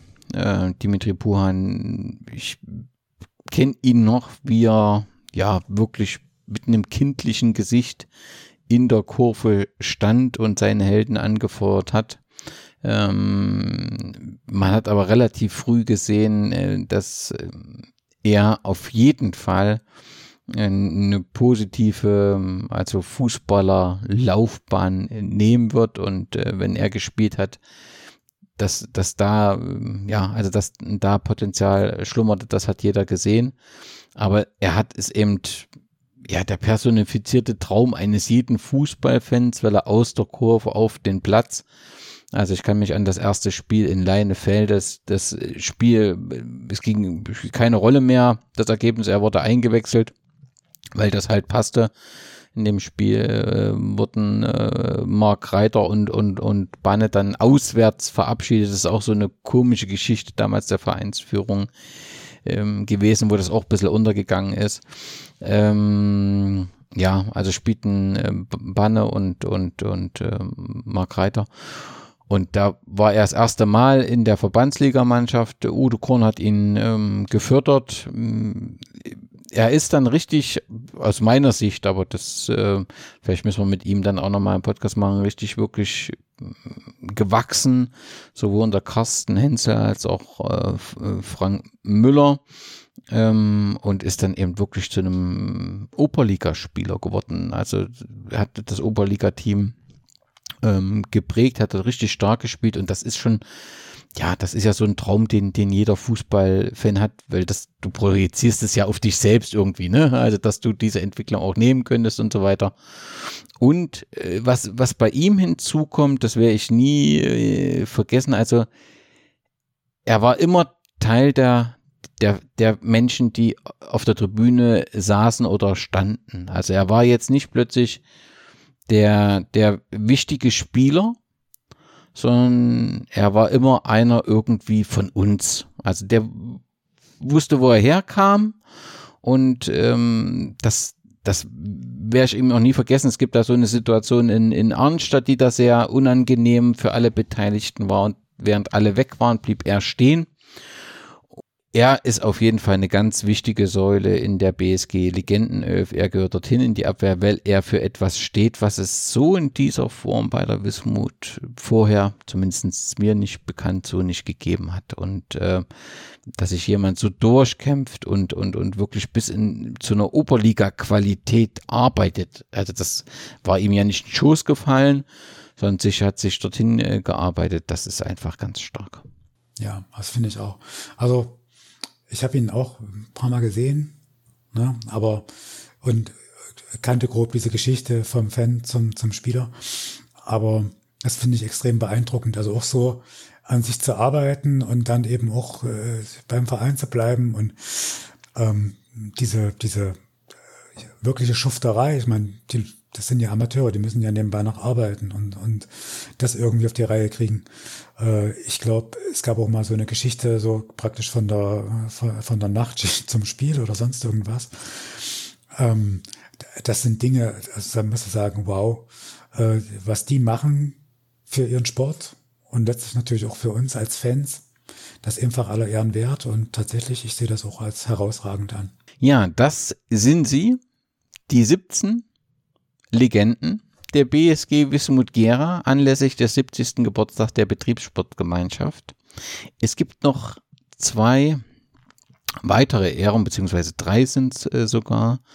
Die Wismut-Szene wird im Rahmen ihrer Feierlichkeit eine Legendenwand ein, äh, äh, einführen, ein, ja, das erste Mal im Prinzip jemand auszeichnen ähm, der sich ähm, besondere Verdienste rund um den Verein erworben hat. Und das werden drei Herren sein. Das wird zum einen natürlich Matthias Kaiser sein, das wird zum zweiten natürlich Udo Korn sein und das wird zum dritten Hermann Just sein. Hermann Just vielleicht noch, das zur Ergänzung ist eben jemand, der unterstützt in den 90er Jahren in die Wismut insbesondere den Nachwuchs, weil sein Sohn dort spielte, Alexander Just, der dann auch später das Tor in der Oberliga erfolgreich für die BSG hütete.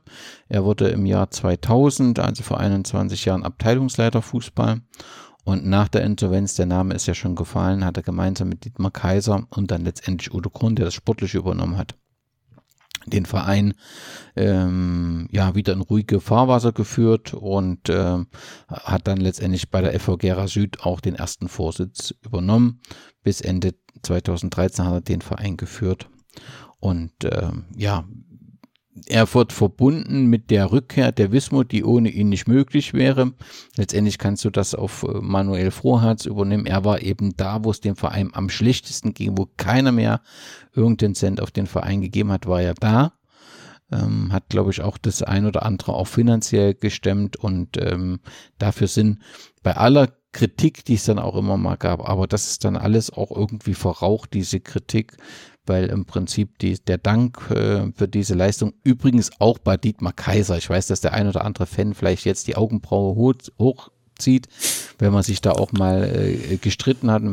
Aber im, im Ergebnis und mit bisschen, mit bisschen Abstand äh, ist eindeutig das, dass diejenigen gesagt haben 2003, wir engagieren uns, wir, wir kümmern uns um den Verein. Und da, da sind wir alle zu Dank verpflichtet. Und das erkennt, glaube ich, auch, auch jeder. Und deswegen ist diese Ehrung völlig richtig. Und sie ist stellvertretend für all diejenigen, die sich 2003 um den Verein bemüht haben und eben noch da waren, als äh, viele weggegangen sind. Ja, also das ist hochverdient und ich denke immer, also wenn man dieses Dreieck ansieht, ne, also Just, Kaiser, Korn, wenn du so einen Verein rettest, dann brauchst du bestimmte Qualitäten. Ja, und äh, das heißt, du musst doch Dinge machen, du musst einfach anecken. Ja, also das wird einfach passieren, weil du sagst, wir sehen, wir übernehmen das jetzt, ja, und äh, setzen uns ans Steuer, aber dann bestimmen wir auch, wo wir hinfahren. Und das ist, glaube ich, äh, in so einer Phase des, des Aufbaus oder des Rettens einfach wichtig, dass du dann einfach da bestimmte Sachen durchstehst und da auch dich dem Ziel einfach ein bisschen was unterordnest. Und ja, und das äh, Ergebnis, ich meine, sie haben den Verein gerettet und äh, hochgebracht und das äh, zählt aus meiner Sicht auch mehr als die ein oder andere Auseinandersetzung, die es halt immer gibt oder das ein oder andere Anecken. Also ich bin sehr froh, dass es den Verein noch gibt.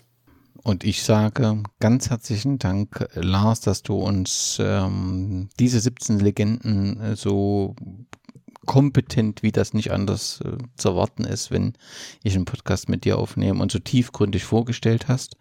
Das ist ganz wunderbar. Ich äh, freue mich auch über die, die Wahl, die insgesamt getroffen ist, weil wir im Prinzip das komplette Spektrum von den Anfängen bis in die heutige Zeit abgebildet haben und so, dass sich jeder in dieser Legenden wiederfinden kann. Völlig klar, dass immer auch jemand sagt, Mensch, ich hätte den mehr gewünscht, der Legenden 11 oder denjenigen. Ähm, es geht ja hier auch nicht darum, die, die Leistung äh, eines, der dort nicht auftaucht, zu entwerten, sondern einfach diejenigen, die dort sind, besonders hervorzuheben. Und sie stehen ja letztendlich auch immer für eine gewisse Zeit. Und so ist die BSG Legenden 11 zu verstehen. Ich danke dir sehr, Lars, und sage Glück auf. Ja, ich sage auch nochmal vielen Dank. Ich denke auch, wir haben sowohl eine ausgewogene Elf als auch reichlich Raum zum Diskutieren. Und ich wünsche viel Spaß und äh, also mir hat es Spaß gemacht, mich mit den Spielern zu beschäftigen. Ganz äh, große Geschichten dabei und ja, in dem Sinne Glück auf.